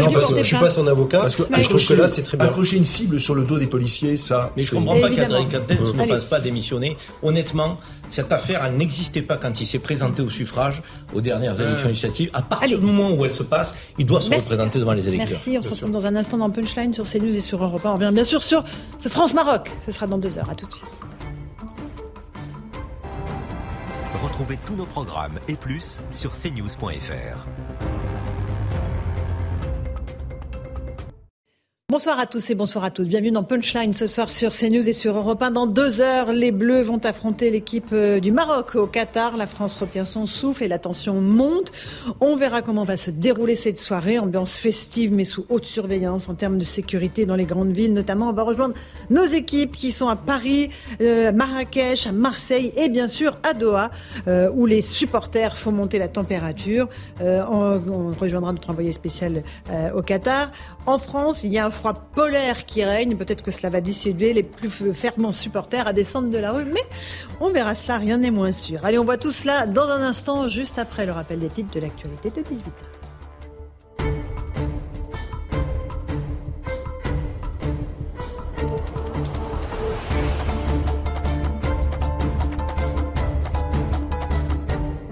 Il est pile 18h, bienvenue si vous nous rejoignez à l'instant sur Europe 1 et sur CNews. La tension monte donc pour les Bleus à Doha. Ça y est, ils viennent de quitter euh, leur hôtel, le bus des Bleus avec Didier Deschamps à l'avant, le staff et les joueurs qui ont l'air plutôt en forme alors qu'ils rejoignent le stade pour euh, le petit échauffement d'avant-match.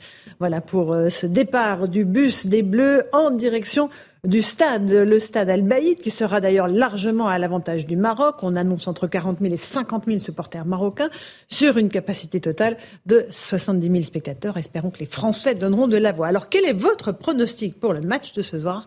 On vous a posé la question. Écoutez.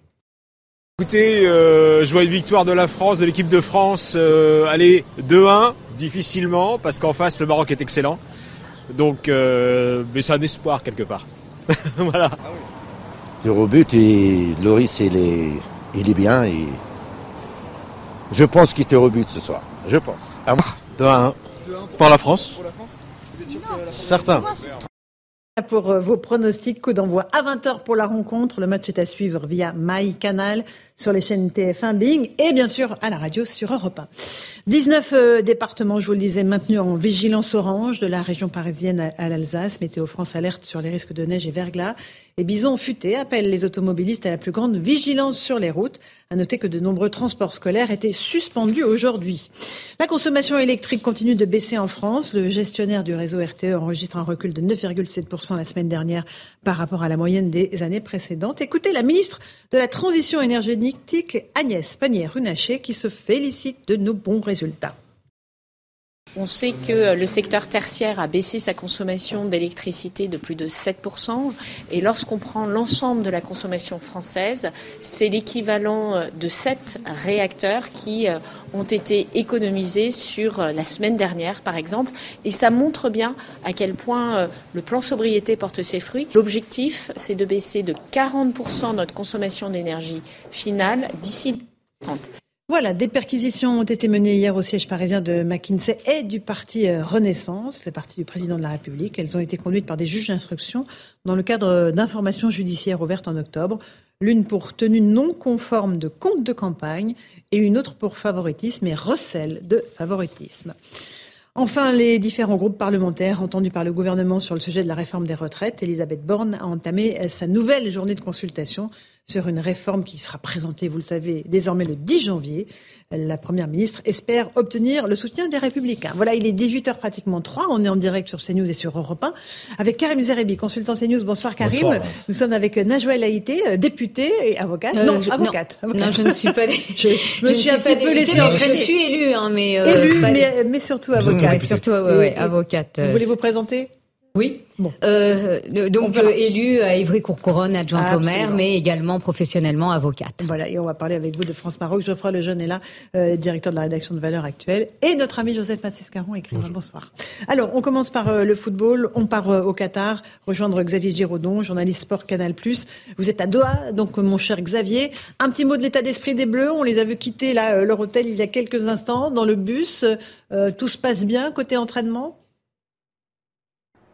Et ça y est, l'équipe de France a pris la direction du stade Albaït à une demi-heure de leur camp de base pour ce match en terrain extérieur. Plus de 44 000 Marocains dans le stade qui sera rouge et vert pour les champions du monde sortants qui se sont préparés dans les dernières minutes dans le plus grand calme avant d'être opposés à cette fureur marocaine dans les tribunes, mais aussi sur le terrain parce qu'il y a une super équipe qui a fait des jouets, on le rappelle, la Croatie, la Belgique, l'Espagne et le Portugal. C'est du 50-50, disait conjointement Didier Deschamps et Hugo Loris. Petite incertitude quand à la participation d'Adrien Rabiot. En revanche, Upamecano, Dayo Upamecano, le défenseur du Bayern, sera bien là. Ce sera presque le 11 type des Bleus. On attend de savoir si euh, effectivement Adrien Rabiot, le joueur de la Juventus, pourra débuter. C'est un joueur important hein, de l'équipe française, mais ils sont habités par une sérénité, un calme, et ils savent très bien qu'ils ont au sein de cette équipe-là des cadres, l'ADN toujours des champions du monde 2018 en Russie.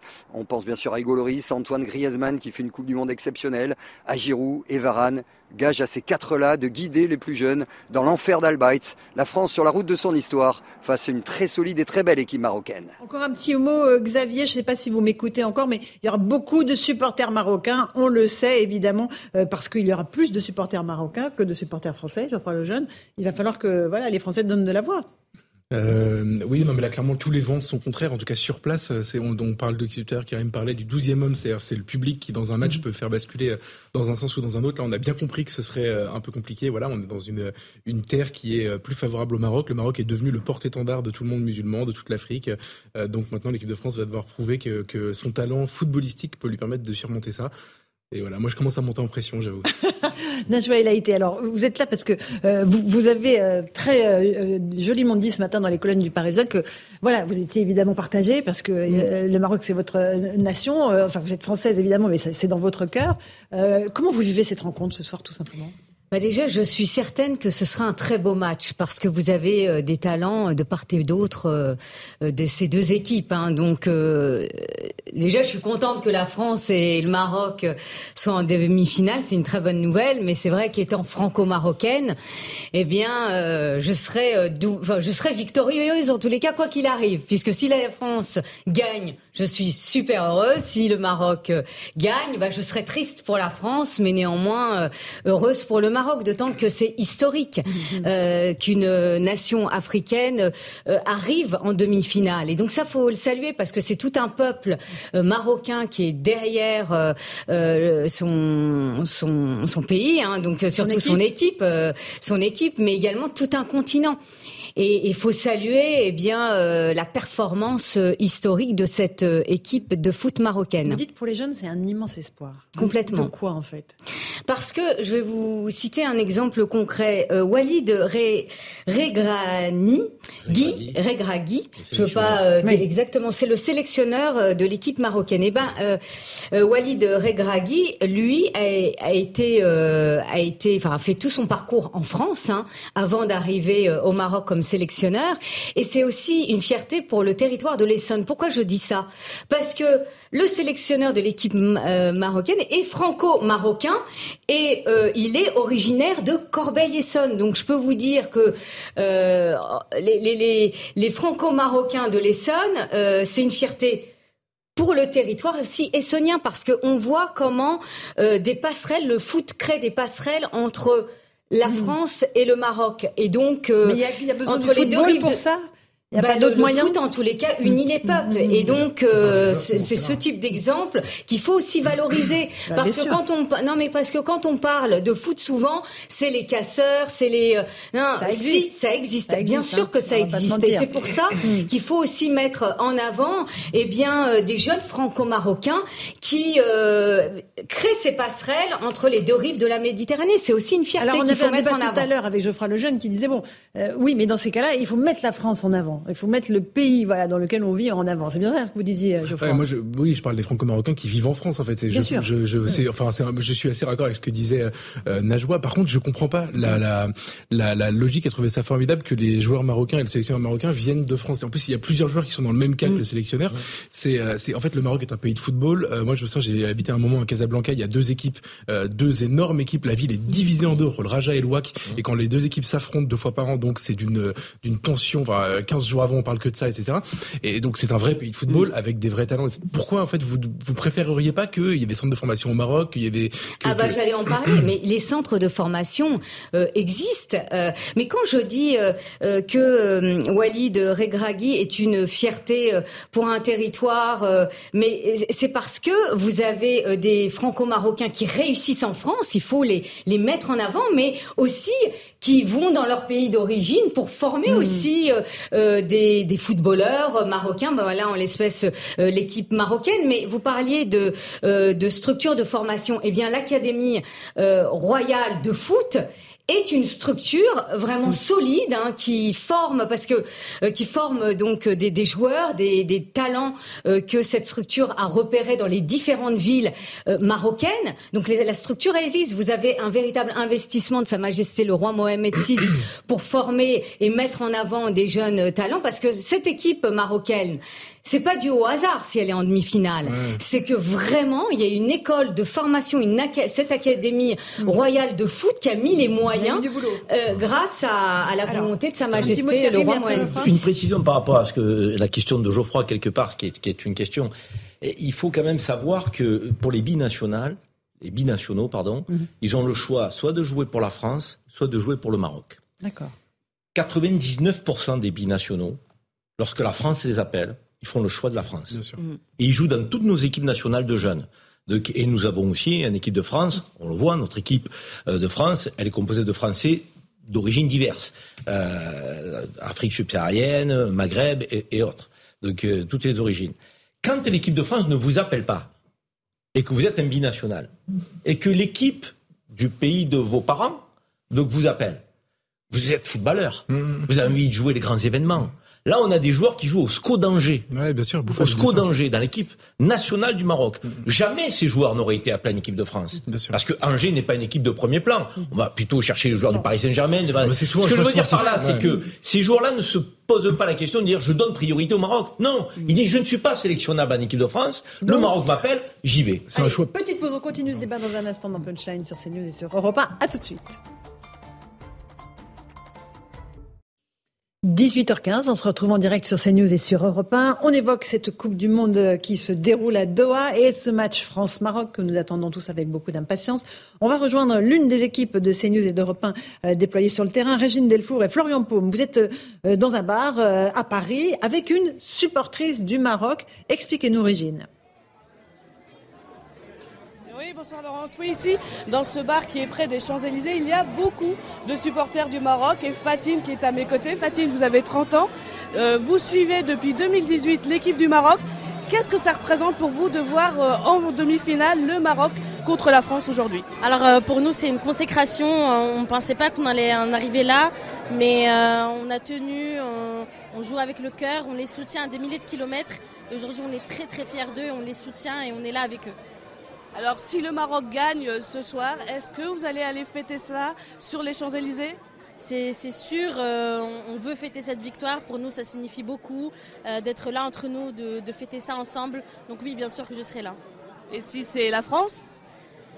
Alors euh, peut-être pas, on aura un petit, un, petit goût d'inachevé, mais je serai quand même au fond contente pour eux.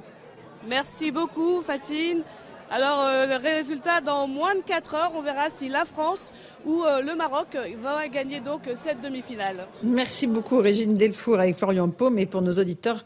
Euh, je leur signale que vous êtes habillée en bleu, blanc et rouge. Voilà, euh, ma chère Régine. C'est intéressant d'entendre ces témoignages, euh, Najwa été parce que voilà, quand même, les supporters franco-marocains, leur cœur les pousse plutôt vers l'équipe du Maroc. Bah, leur cœur, en effet, balance, hein, mais... Ils ne balance pas beaucoup, hein, parce que à la fin, elle termine par « je serai content pour eux ». Oui, ouais, le pour... alors moi je vais vous dire, je sais pas J'ai très bien entendu, on a tous entendu. Joseph Massescaron, pardon. Oui, mais, hein, on a tous entendu, voilà. Euh, Donc c'est un, un balancement qui est un balancement, euh, comment dire, un peu, voilà. Oui. Bon après, euh, moi je vais, hum, moi je suis pas dans cette situation-là puisque voilà quoi qu'il arrive, moi je serais super heureuse. Euh, mais euh, moi je sais pas si cette jeune femme elle est que marocaine ou franco-marocaine. Mais ce qui est vrai et on peut pas le nier, oui il y a des il y a des franco-marocains qui disent eh bien vu que c'est historique pour le Maroc d'arriver en demi-finale, mmh.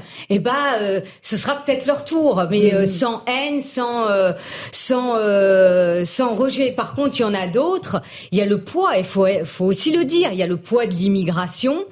Euh, qui, qui est là. Je ne vais pas vous dire euh, le contraire là. Quoi, ce, ce enfin, je vais pas vous dire le contraire. Le poids de l'immigration, c'est-à-dire vous avez certains, euh, pour en avoir discuté avec eux, et moi je ne suis mm. pas dans cette situation-là, donc je tiens à le souligner. Mais quand je parle à certains franco-marocains, c'est ah bah nous, on va plutôt soutenir le Maroc. Donc déjà parce que c'est historique, et deuxièmement parce que on le voit, hein, ils se considèrent un peu comme des, des citoyens de seconde zone de seconde zone, ayant fait l'objet de discrimination, ça peut arriver aussi, et donc euh, qui donc pas forcément, qui trouvent pas forcément leur place et, et euh, en France, et donc qui se recherchent. Donc euh, on va pas nier, pour certains, il y a une crise identitaire qui existe bien. Mmh. Geoffroy le bah non, mais Najwa dit plus poliment et avec euh, plus de délicatesse ce que j'ai dit tout à l'heure. C'est exactement ce que je disais euh, avant votre arrivée, euh, cher Najwa. C'était un affrontement un peu, un peu, un peu viril avec Karim, mais on a l'habitude l'un et l'autre. Mm. Et je pense exactement comme vous. Et j'ajouterais que on, on, entend et on lit des choses absolument sidérantes. Alors c'est plutôt au mm. Maroc pour le coup. Vous savez, il y a des gens qui font le parallèle. L'élimination de l'Espagne et du Portugal, c'est c'est la revanche de l'histoire. C'est c'est la revanche de la Reconquista, etc. Enfin bon, et, et je, je, je pense que des gens sont dans cette situation-là pensent exactement ça. Mm. Et, et, le montage partagé par le défenseur central euh, euh, marocain, qui est un très bon joueur par ailleurs, ça n'est pas la question. Euh, quoi, alors il y a un montage sur sur Instagram où il se il se il se il se met lui-même avec un avec un sabre euh, un sabre de de de, de, de combattant de, de l'époque avec un joueur espagnol sur l'épaule comme s'il s'apprêtait à lui trancher la gorge. Alors on peut considérer que c'est c'est un clin d'œil historique, mais ça fait ça fait qu'à moitié rire en, en réalité. donc donc voilà, il y a tout ça qui est, qui est présent aussi. Mm. Et, euh, et, en effet, je suis assez d'accord. Je pense que euh, j'entends aussi beaucoup de gens dire en ce moment, euh, c'est la revanche de la colonisation. Le, le Maroc n'a pas été colonisé par la France, mais en fait, ce parallèle avec l'Algérie, qui elle se vit souvent dans cette situation-là, est très présent dans les esprits. Et donc, je pense que c'est ça qui fait le ferment aussi de, de disons que c'est l'environnement qui permet certaines violences. Joseph, vous êtes d'accord? Et après Karim. Il faut, il faut pas trop, en plus, il faut pas trop théoriser parce que c'est vrai qu'il y a une sorte de, de, de bouillonnement idéologique. Vous l'avez très bien rappelé, ce sont des personnes qui sont désorientées, donc parfois également il y a des propos. Euh, je, je prends exemple quand on sait, euh, surtout aujourd'hui, les liens euh, exceptionnels qu'il y a par exemple entre le Maroc et Israël, et que l'on voit dans ces manifestations des drapeaux palestiniens. Donc il y, a, y, a, vraiment des choses totalement illogiques. D'ailleurs, euh, vous remarquerez que le Jérusalem Post, euh, euh, sa une, c'est euh, L'équipe marocaine. les- tous derrière l'équipe marocaine, voilà. étonnamment d'ailleurs. hein.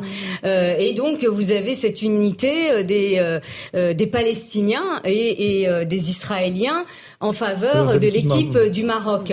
Euh, donc bon, euh, on voit là, ça unit les peuples, mais euh, il y a un parti pris. Et, et, et, et- et c'est vrai que il faut le reconnaître, euh, ceux qui soutiennent les mouvements, le mouvement wokiste, eh ben, je vous parie que vous leur posez la question, ils seront favorables à l'équipe du Maroc. Et donc, on ne peut pas nier qu'il y a un volet idéologique qui peut être prégnant chez certains. Il faut pas, il faut pas le nier. Non mais d'abord, je pense qu'on ne peut pas parler des binationaux et des franco-marocains tel un bloc homogène Ah, exactement. qui penseraient tous la même chose et Mm. qui ressentiraient tous la même chose. Les parcours sont différents, les éducations peuvent aussi l'être, et, je pense qu'une immense majorité ce soir n'aura pas le sentiment euh, d'avoir perdu, parce que si le Maroc perd avec un penchant marocain pour certains, ils se diront c'est la France qui va en finale, c'est notre pays, euh, et si le Maroc gagne, ils diront c'est historique, c'est le premier euh, pays du continent africain euh, à avoir accompli cette performance exceptionnelle.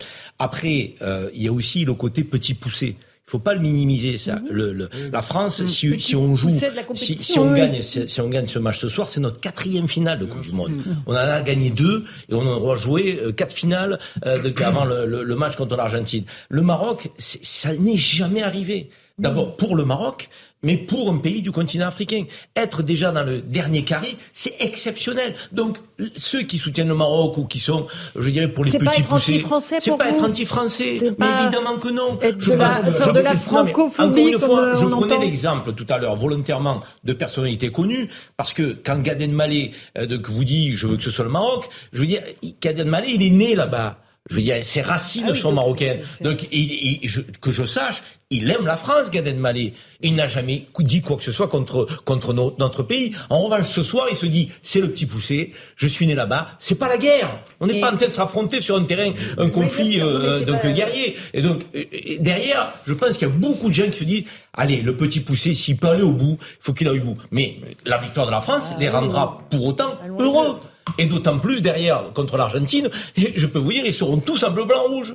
Alors, un dernier mot là-dessus, parce qu'on va repartir sur le terrain. De, de parler de Gad Elmaleh ou de, de personnes comme ça ou les les Parce les- que c'est- une histoire aussi. Oui, mais d'accord. Mais moi, ce que je veux, le- sujet de notre de notre discussion depuis tout à l'heure, c'est qu'est-ce qu'il y a dans le cœur et dans la tête des gens qu'on voit faire des émeutes et qu'on voit cracher sur la France. Ah non, pour moi, Et- ceux-là, ce sont encore une fois pour- des, délinquants. C'est pour ça qu'on a eu ce débat tout à l'heure. C'est Et des voilà. casseurs. Et oui, non, mais c'est bah moi je pense que c'est une énorme erreur de considérer qu'ils ne sont que des casseurs. Je pense qu'il y a un sentiment anti-français qui prospère sur des racines historiques, idéologiques très précises. Et je pense c'est ça que moi je veux combattre plus que la délinquance toute seule. Ensuite, pour euh, sur la, la, la notion de petit poussé, je suis absolument d'accord avec toi. C'est historique dans le foot. Euh, moi aussi, je je- j'ai jamais mis les pieds à Calais, mais quand Calais, quand j'étais petit, est allé en finale de la Coupe de France, je voulais qu'il gagne évidemment. Bon, et donc ça me dérange pas quand le Jérusalem Post euh, se- s'engage derrière le Maroc parce que je peux comprendre ce ressort-là. Ce qui me dérange en revanche, c'est quand ça arrive dans la bouche d'élites françaises qui tout à coup trouvent ça un petit peu sexy qu'il y a une équipe qui est qui est- et non mais je prends un exemple, Euh, le, le- un député euh, Benjamin Lucas en l'occurrence qui est élu avec la Nupes, qui qui qui, qui voulait boycotter il y a un mois le- la Coupe du Monde et qui aujourd'hui dit c'est formidable le Maroc etc.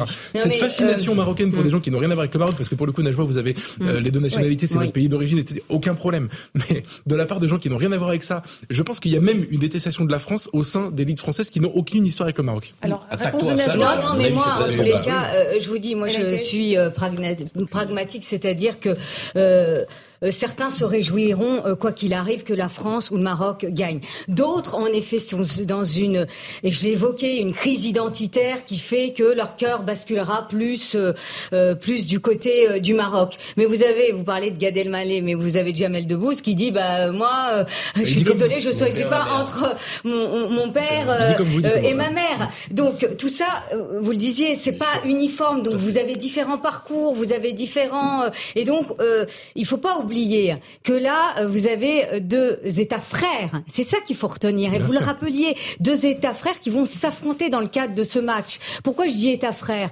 Parce que les coopérations entre le Maroc, euh, depuis le Maroc et la France existent depuis plusieurs décennies. Vous avez, c'est de la fraternité, donc les liens sont très très forts. Alors oui, il peut y avoir des tensions euh, euh, Oui, diplomatiques. temporaires, Voilà. diplomatiques, mais je veux dire, c'est comme dans toute famille où les tensions elles existent, euh, mais après ça s'apaise. Mais Mais voilà, là, c'est deux États frères qui s'affrontent, que le meilleur gagne, euh, et ce sera un très très beau match. Joseph C'est vrai, vous avez raison, ce sont deux États frères mais dont les liens se sont distendus depuis, euh, voilà, depuis quelques années, mhm. hein, en raison de la diplomatie française, hein, il faut le dire. Il faut le rappeler. Euh, Thibault Marcheteau, vous êtes avec Fabrice Elsner dans un bar, toujours à Paris, du côté du Châtelet. Beaucoup de supporters marocains là aussi. Hein.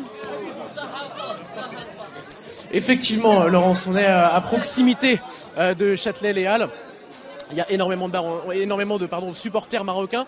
On est euh, au café Rive Droite et pour euh, les gens, euh, la soirée a commencé bientôt puisque 4 heures déjà avant le début de la rencontre, les gens ont fait la queue pour être sûrs de rentrer et d'être bien placés. Il y a à l'intérieur 17 télés. Le patron nous disait tout à l'heure qu'il attendait environ 500 personnes et vous le voyez sur ces images de Fabrice Esner. Il y a une ambiance exceptionnelle, énormément de supporters marocains donc dans ce bar du premier arrondissement à Paris. Merci beaucoup Thibaut Marcheteau avec Fabrice Elsner. Voilà, euh, c'est beau de, voir ça. Il y a aussi, parce que... Euh, Joseph Massescaron. Parce qu'il y, y, a aussi le fait qui est sous nos yeux, hein, euh, je ne parle pas du délinquant ou autre, que on voit vivre une communauté. Alors bien sûr, enfin, on va dire, il y a des communautés franco-marocaines, on est d'accord, mais on voit quand même une communauté. C'est-à-dire, on voit quand même un esprit collectif, voilà, qui mm. que peut-être les Français également perdu. Et là, ça nous ramène évidemment à, un ah. autre problème identitaire. Un autre problème identitaire. Avant de parler du problème identitaire aussi, de, de, de des franco-marocains, il faudrait peut-être qu'on s'intéresse à notre problème identitaire propre. À, notre, patriotisme, à notre conception Bien sûr, du patriotisme. C'est un, un, vrai sujet. Mais là, on voyait beaucoup de jeunes.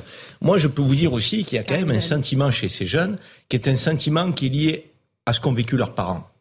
L'histoire de leurs parents, le pays de leurs parents. Ils sont conscients que leur pays, c'est la France pour beaucoup d'entre eux, l'immense majorité d'entre eux. Mais là, quelque part, se joue ce soir peut-être le pays de leurs parents. Et c'est un affect fort quand même, la relation à tes parents. Quand même. Je veux dire, à un moment donné. Parce que on le nie, on ne le pas, c'est pas nier. Mais non, mais en fait, moi, l'affect, le, fait d'être attaché à un pays qui peut être celui de sa famille, de ses, ses racines, je comprends très bien. J'ai aucun problème avec ça. Moi, ce qui me dérange, d'ailleurs, Joseph soulignait à juste titre, on a écouté un, témoignage au, micro d'une envoyée spéciale, euh, et euh, la jeune femme termine en disant, euh, si on gagne, tant mieux, et si, si vous gagnez, enfin, s'ils gagnent, si la France gagne, on sera content pour eux. Alors, euh, on ne sait pas si elle est marocaine euh, uniquement ou franco-marocaine, mais imaginons qu'elle soit franco-marocaine, ce qui a l'air d'être le cas quand même.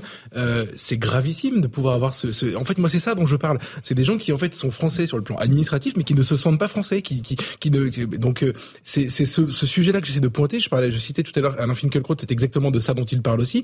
Et ça, il faut qu'on le combatte parce que c'est gravissime. Encore une fois, je parle de communauté est-ce que, est-ce que pas un défi qui se présente à nous? Plutôt que de regarder du, plus négativement, comme le dit Joseph, est-ce que c'est pas quelque chose qui doit tous nous interroger Ce lien à la communauté nationale, ce lien au patriotisme, ce lien à l'amour de la France, est-ce que c'est que ces jeunes-là ou est-ce que c'est l'immense majorité de nos compatriotes qui doit se réinterroger là-dessus? Non mais il y a, Joseph a raison que tu peux pas segmenter. Joseph a raison de dire qu'il faut qu'on s'interroge sur notre propre collectivement. Euh, très bien. J'entends. Et, et, pardon, ce sujet-là est spécifique. Une immigration récente qui ne se sent pas française alors qu'elle est de la troisième génération, c'est un sujet spécifique. Avec ce message à l'instant d'Emmanuel Macron sur son compte Twitter, tous derrière les Bleus pour la victoire, sans jamais oublier que le sport nous rassemble avant tout dans le respect et l'amitié entre nos deux nations. On voit bien ce qui est écrit entre les mm. lignes euh, pour le président euh, de la République qui est en, déplacement euh, il fait un peu de diplomatie. Mm. Hein. Il fait un peu de diplomatie aussi en se rendant là-bas. Allez, il est 18h, quasiment 30. On fait le rappel des titres de l'actualité avec Adrien Spitrieri.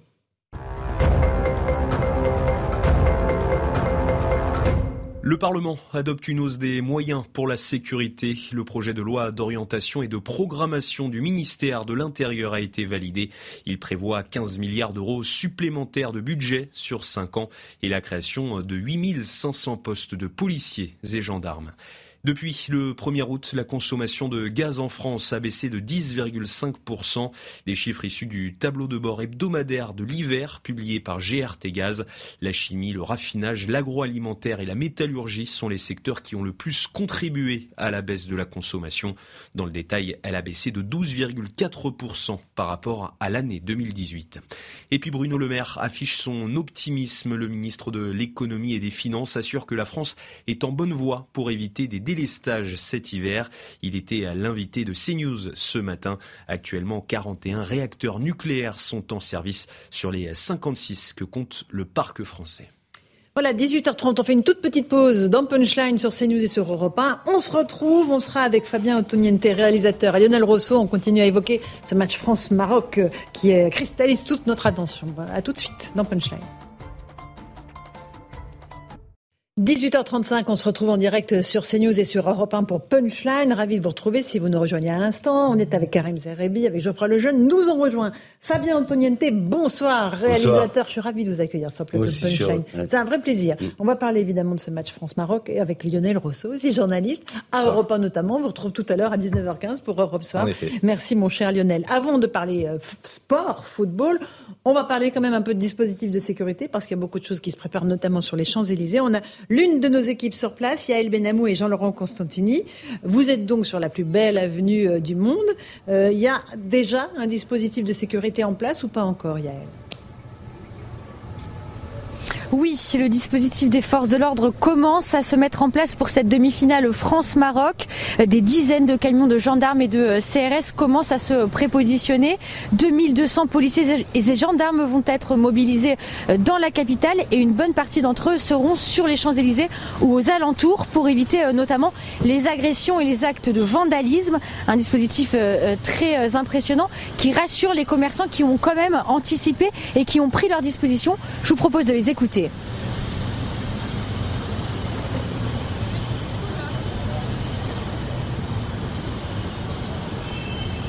On a décidé de fermer euh, ce soir et dimanche soir aussi. Voilà, on est juste à côté des Champs-Élysées. Euh, euh, difficulté pour, euh, pour nos clients de, venir jusqu'ici. On est obligé de, faire intervenir quand même notre société de sécurité qui va être là devant le restaurant Yakatan toute la soirée, mercredi et dimanche. Moi j'ai vu déjà la semaine dernière, il y a des supporters, non c'était festif, hein. que ce soit marocain ou français. J'ai pas vu beaucoup de Français, mais quand il y a eu les victoires du Maroc, c'était sympa. Après il y a des excités du bocal et ça, qu'est-ce que vous voulez y faire? Par euh, précaution, certains euh, commerçants ont rentré leurs terrasses, d'autres ont fixé euh, des planches de bois devant leurs vitrines. Et pour éviter les débordements, eh bien, les endroits susceptibles d'accueillir beaucoup de monde, comme les Champs-Élysées, devraient être vidés de leurs poubelles, par exemple, ou bien des barrières de chantier, ou bien de tout autre matériau pouvant être utilisés comme des armes. Merci beaucoup Yael Benamou avec Jean-Laurent Constantini sur les Champs-Élysées. CNews. Alors, évidemment, il y a un problème de sécurité qu'il va falloir résoudre. S'il se passe des débordements, on espère que tout va bien se passer. Qu'est-ce que vous en pensez, Fabien Antoniente Faut avoir peur Non. Ou faut se réjouir? Moi, je me réjouis parce que je trouve que c'est des, peuples comme ma mamie. Je sens qu'il va y avoir de la tristesse forcément ce soir.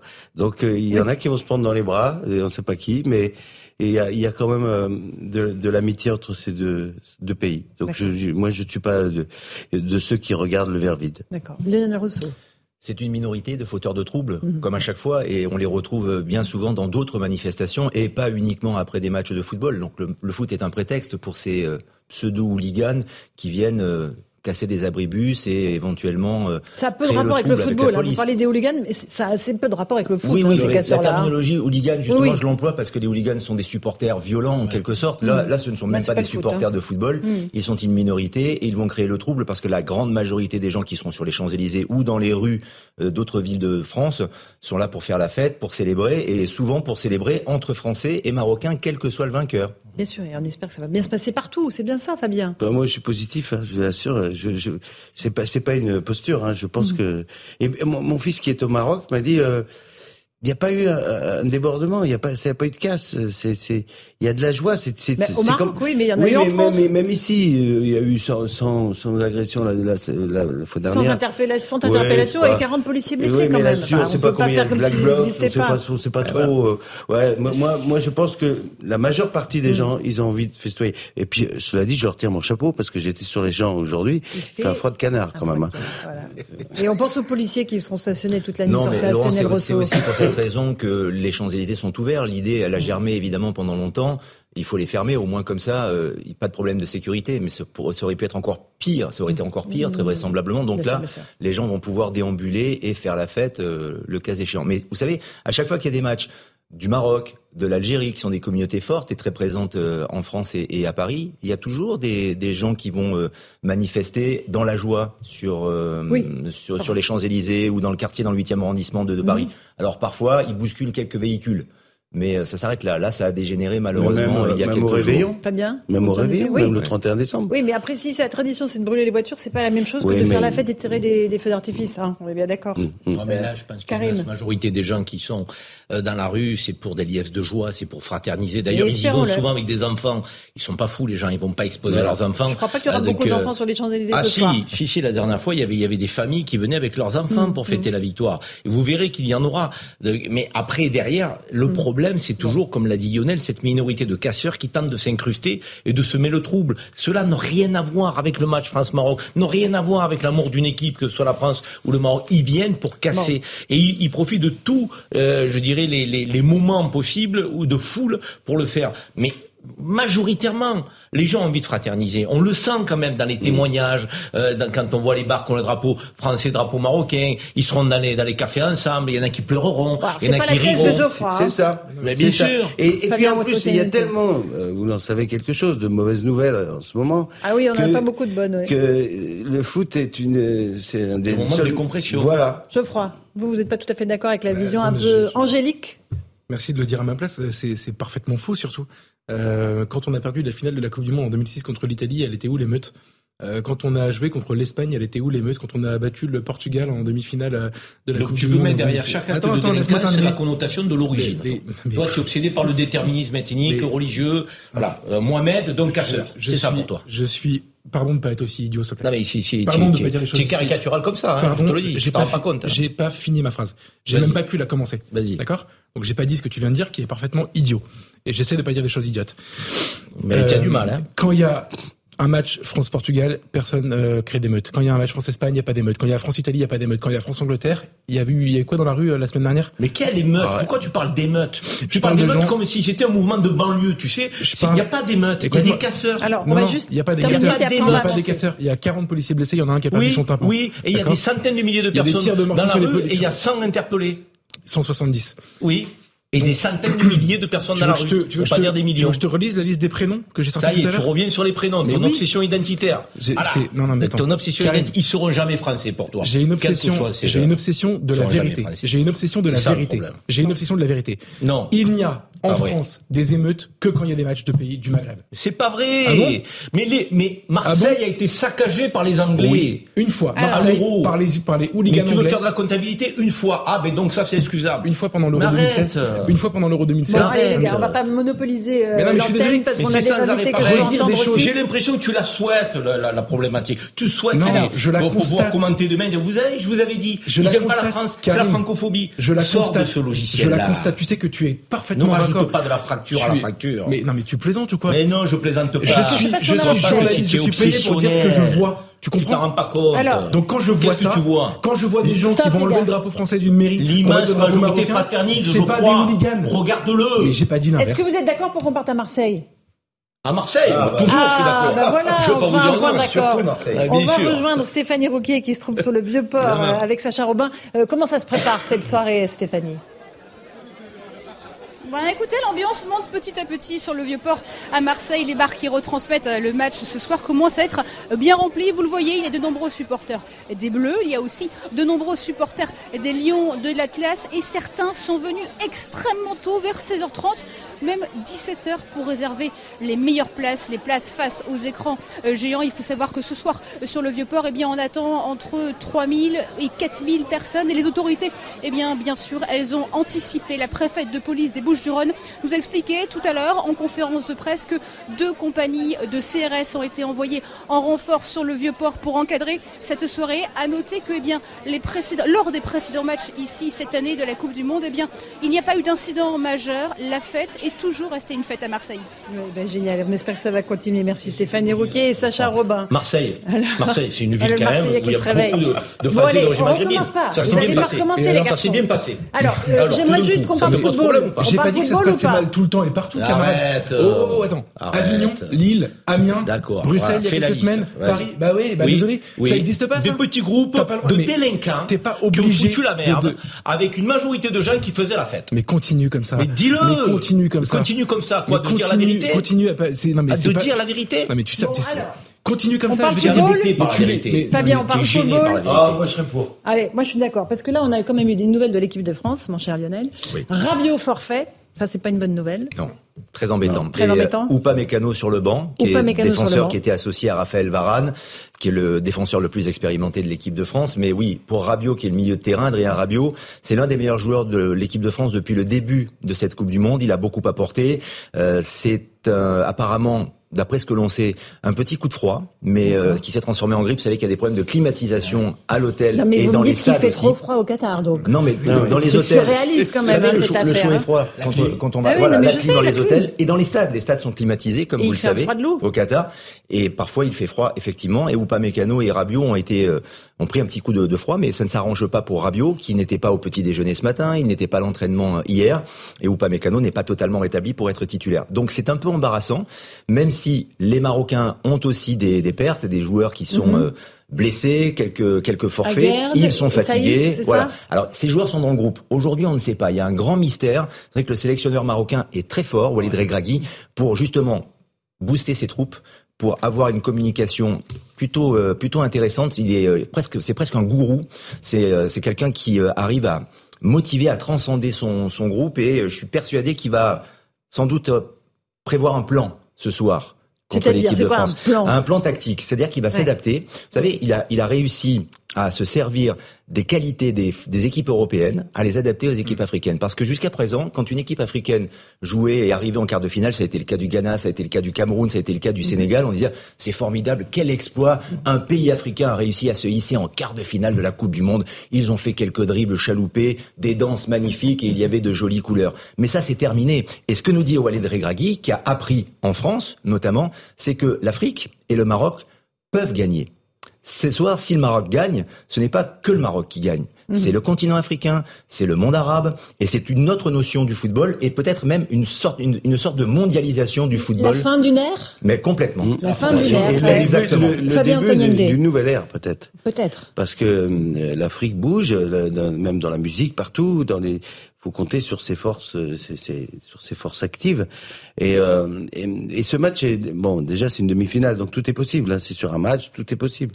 Et chaque minute qui va passer va, va donner du crédit à l'équipe qui défend. Mais en même euh, temps, comme vous avez un très beau le- sweatshirt, Fabien, avec Mmh. euh, deux étoiles et le Oui. coq gaulois. S'il y en a une troisième, on est heureux. On va pas pleurer. On est très heureux même. Enfin, dire, on va se, va on pas va se pleurer. dire. On est heureux. Mais moi, de toute façon, je trouve que euh, globalement, on a assisté à une très belle Coupe du Monde. Mhm. On en déplaise aux boycotteurs, aux, aux boycotteurs. Peut-être qu'il y en a qu'un. Il y en a pas beaucoup, hein. Il y en a peut-être qu'un, on ne sait pas. Ce Vu soir, les hein. audiences que ça fait à la Mais, télé, euh, euh. Vu les audiences que ça fait à la télé, mais je trouve qu'on a assisté à une belle Coupe du Monde. J'avoue que j'étais quand même heureux hier pour, de voir Lionel Messi nous, nous, nous transcender la partie. Ce Ils soir, sont on bons attend les le meilleur. Argentins. Ils Ouais. sont bons les Argentins. Très bon. Et il, se, il se bonifie de match en match.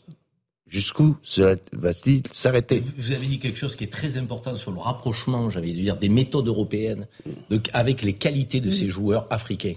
Donc, et on est en train, et c'est le- le- l'entraîneur du Maroc qui le fait, un peu un mixte des deux. Il prend ces qualités intrinsèques de ces joueurs marocains, mais il adapte aussi une forme de tactique et de culture footballistique européenne. Et donc, quand il dit des choses quand même qui, qui, qui sont très déroutantes, Laurent, ça va vous parler, j'en suis sûr. Il dit la possession de balle, ça n'est pas l'essentiel. S'ils ont le ballon 80% du temps, qu'on l'a 20%, mais qu'on marque, et qu'eux ne marquent pas, c'est ça qui compte à la fin C'est du un- match. c'est un génie. Ça, ça, les Africains, ils ne pensaient pas comme ça par le passé. C'est un génie. C'est- le Guardiola de l'Afrique. Guardiola, c'est un grand entraîneur espagnol qui est à Manchester City, qui a une certaine idée euh, très euh, euh, oui, philosophique du, du football, esthétique, mais qui sait s'adapter à certaines situations, qui est parfois est prêt à mourir avec ses idées. Regragui, il est un peu plus pragmatique, mais à sa manière, il ressemble à Guardiola dans l'approche, pas dans le jeu, mais dans l'approche du football. Et c'est ça qui est très Ouais, intéressant. Le- hoche normalement, normalement sur le papier, c'est 4-0 pour la Ouais, France. oui, c'est Voilà, comme ça. Comme le titre du prochain Avec film Mbappé, Antoniente. avec Mbappé qui, qui a du feu dans les jambes. Voilà. normalement c'est ça. J'ai regardé sa conférence de presse. Il m'a, il m'a fait un peu douter parce qu'il est ça vraiment ce- cet entraîneur. Ah oui, euh, l'entraîneur. il, il, il est, il, il est pas là pour plaisanter. Voilà. Parce qu'il y a quelque chose qui est très inquiétant, c'est qu'ils Il ont battu, ils Il ont va battu falloir se la- mettre en travers de sa la- route. Ils ont battu la Belgique, l'Espagnol et, le- et le Portugal qui étaient, qui faisaient partie des favoris en les faisant mal jouer, en les faisant déjouer, euh, comme on dit. Et ça, c'est pour ça, moi, je suis d'accord avec Karim sur la partie tactique de cette équipe, en fait, qui est capable de transformer une équipe exceptionnelle. Vous avez raison, sur le papier, c'est 4-0 normalement, en une équipe qui sait plus se trouver, qui sait plus jouer, qui, qui, le Portugal a fait un match catastrophique contre le, le Maroc. Et en effet, la dimension tactique de tout ça, et moi, m'inquiète beaucoup pour ce soir. Dans un match comme ça, Donc en 90 minutes, tout est possible. C'est Ouais. le mental qui fait la différence. Oui, Vous pouvez être bien physiquement. l'expérience aussi, quand même. L'expérience, mais c'est L'équipe surtout de la France a une capacité expérience. de transcender. Laurence, J'avoue quand même Fabien. que, que, euh, si j'étais dans un avion et que si Didier Deschamps était le commandant de bord, je suis toujours rassuré.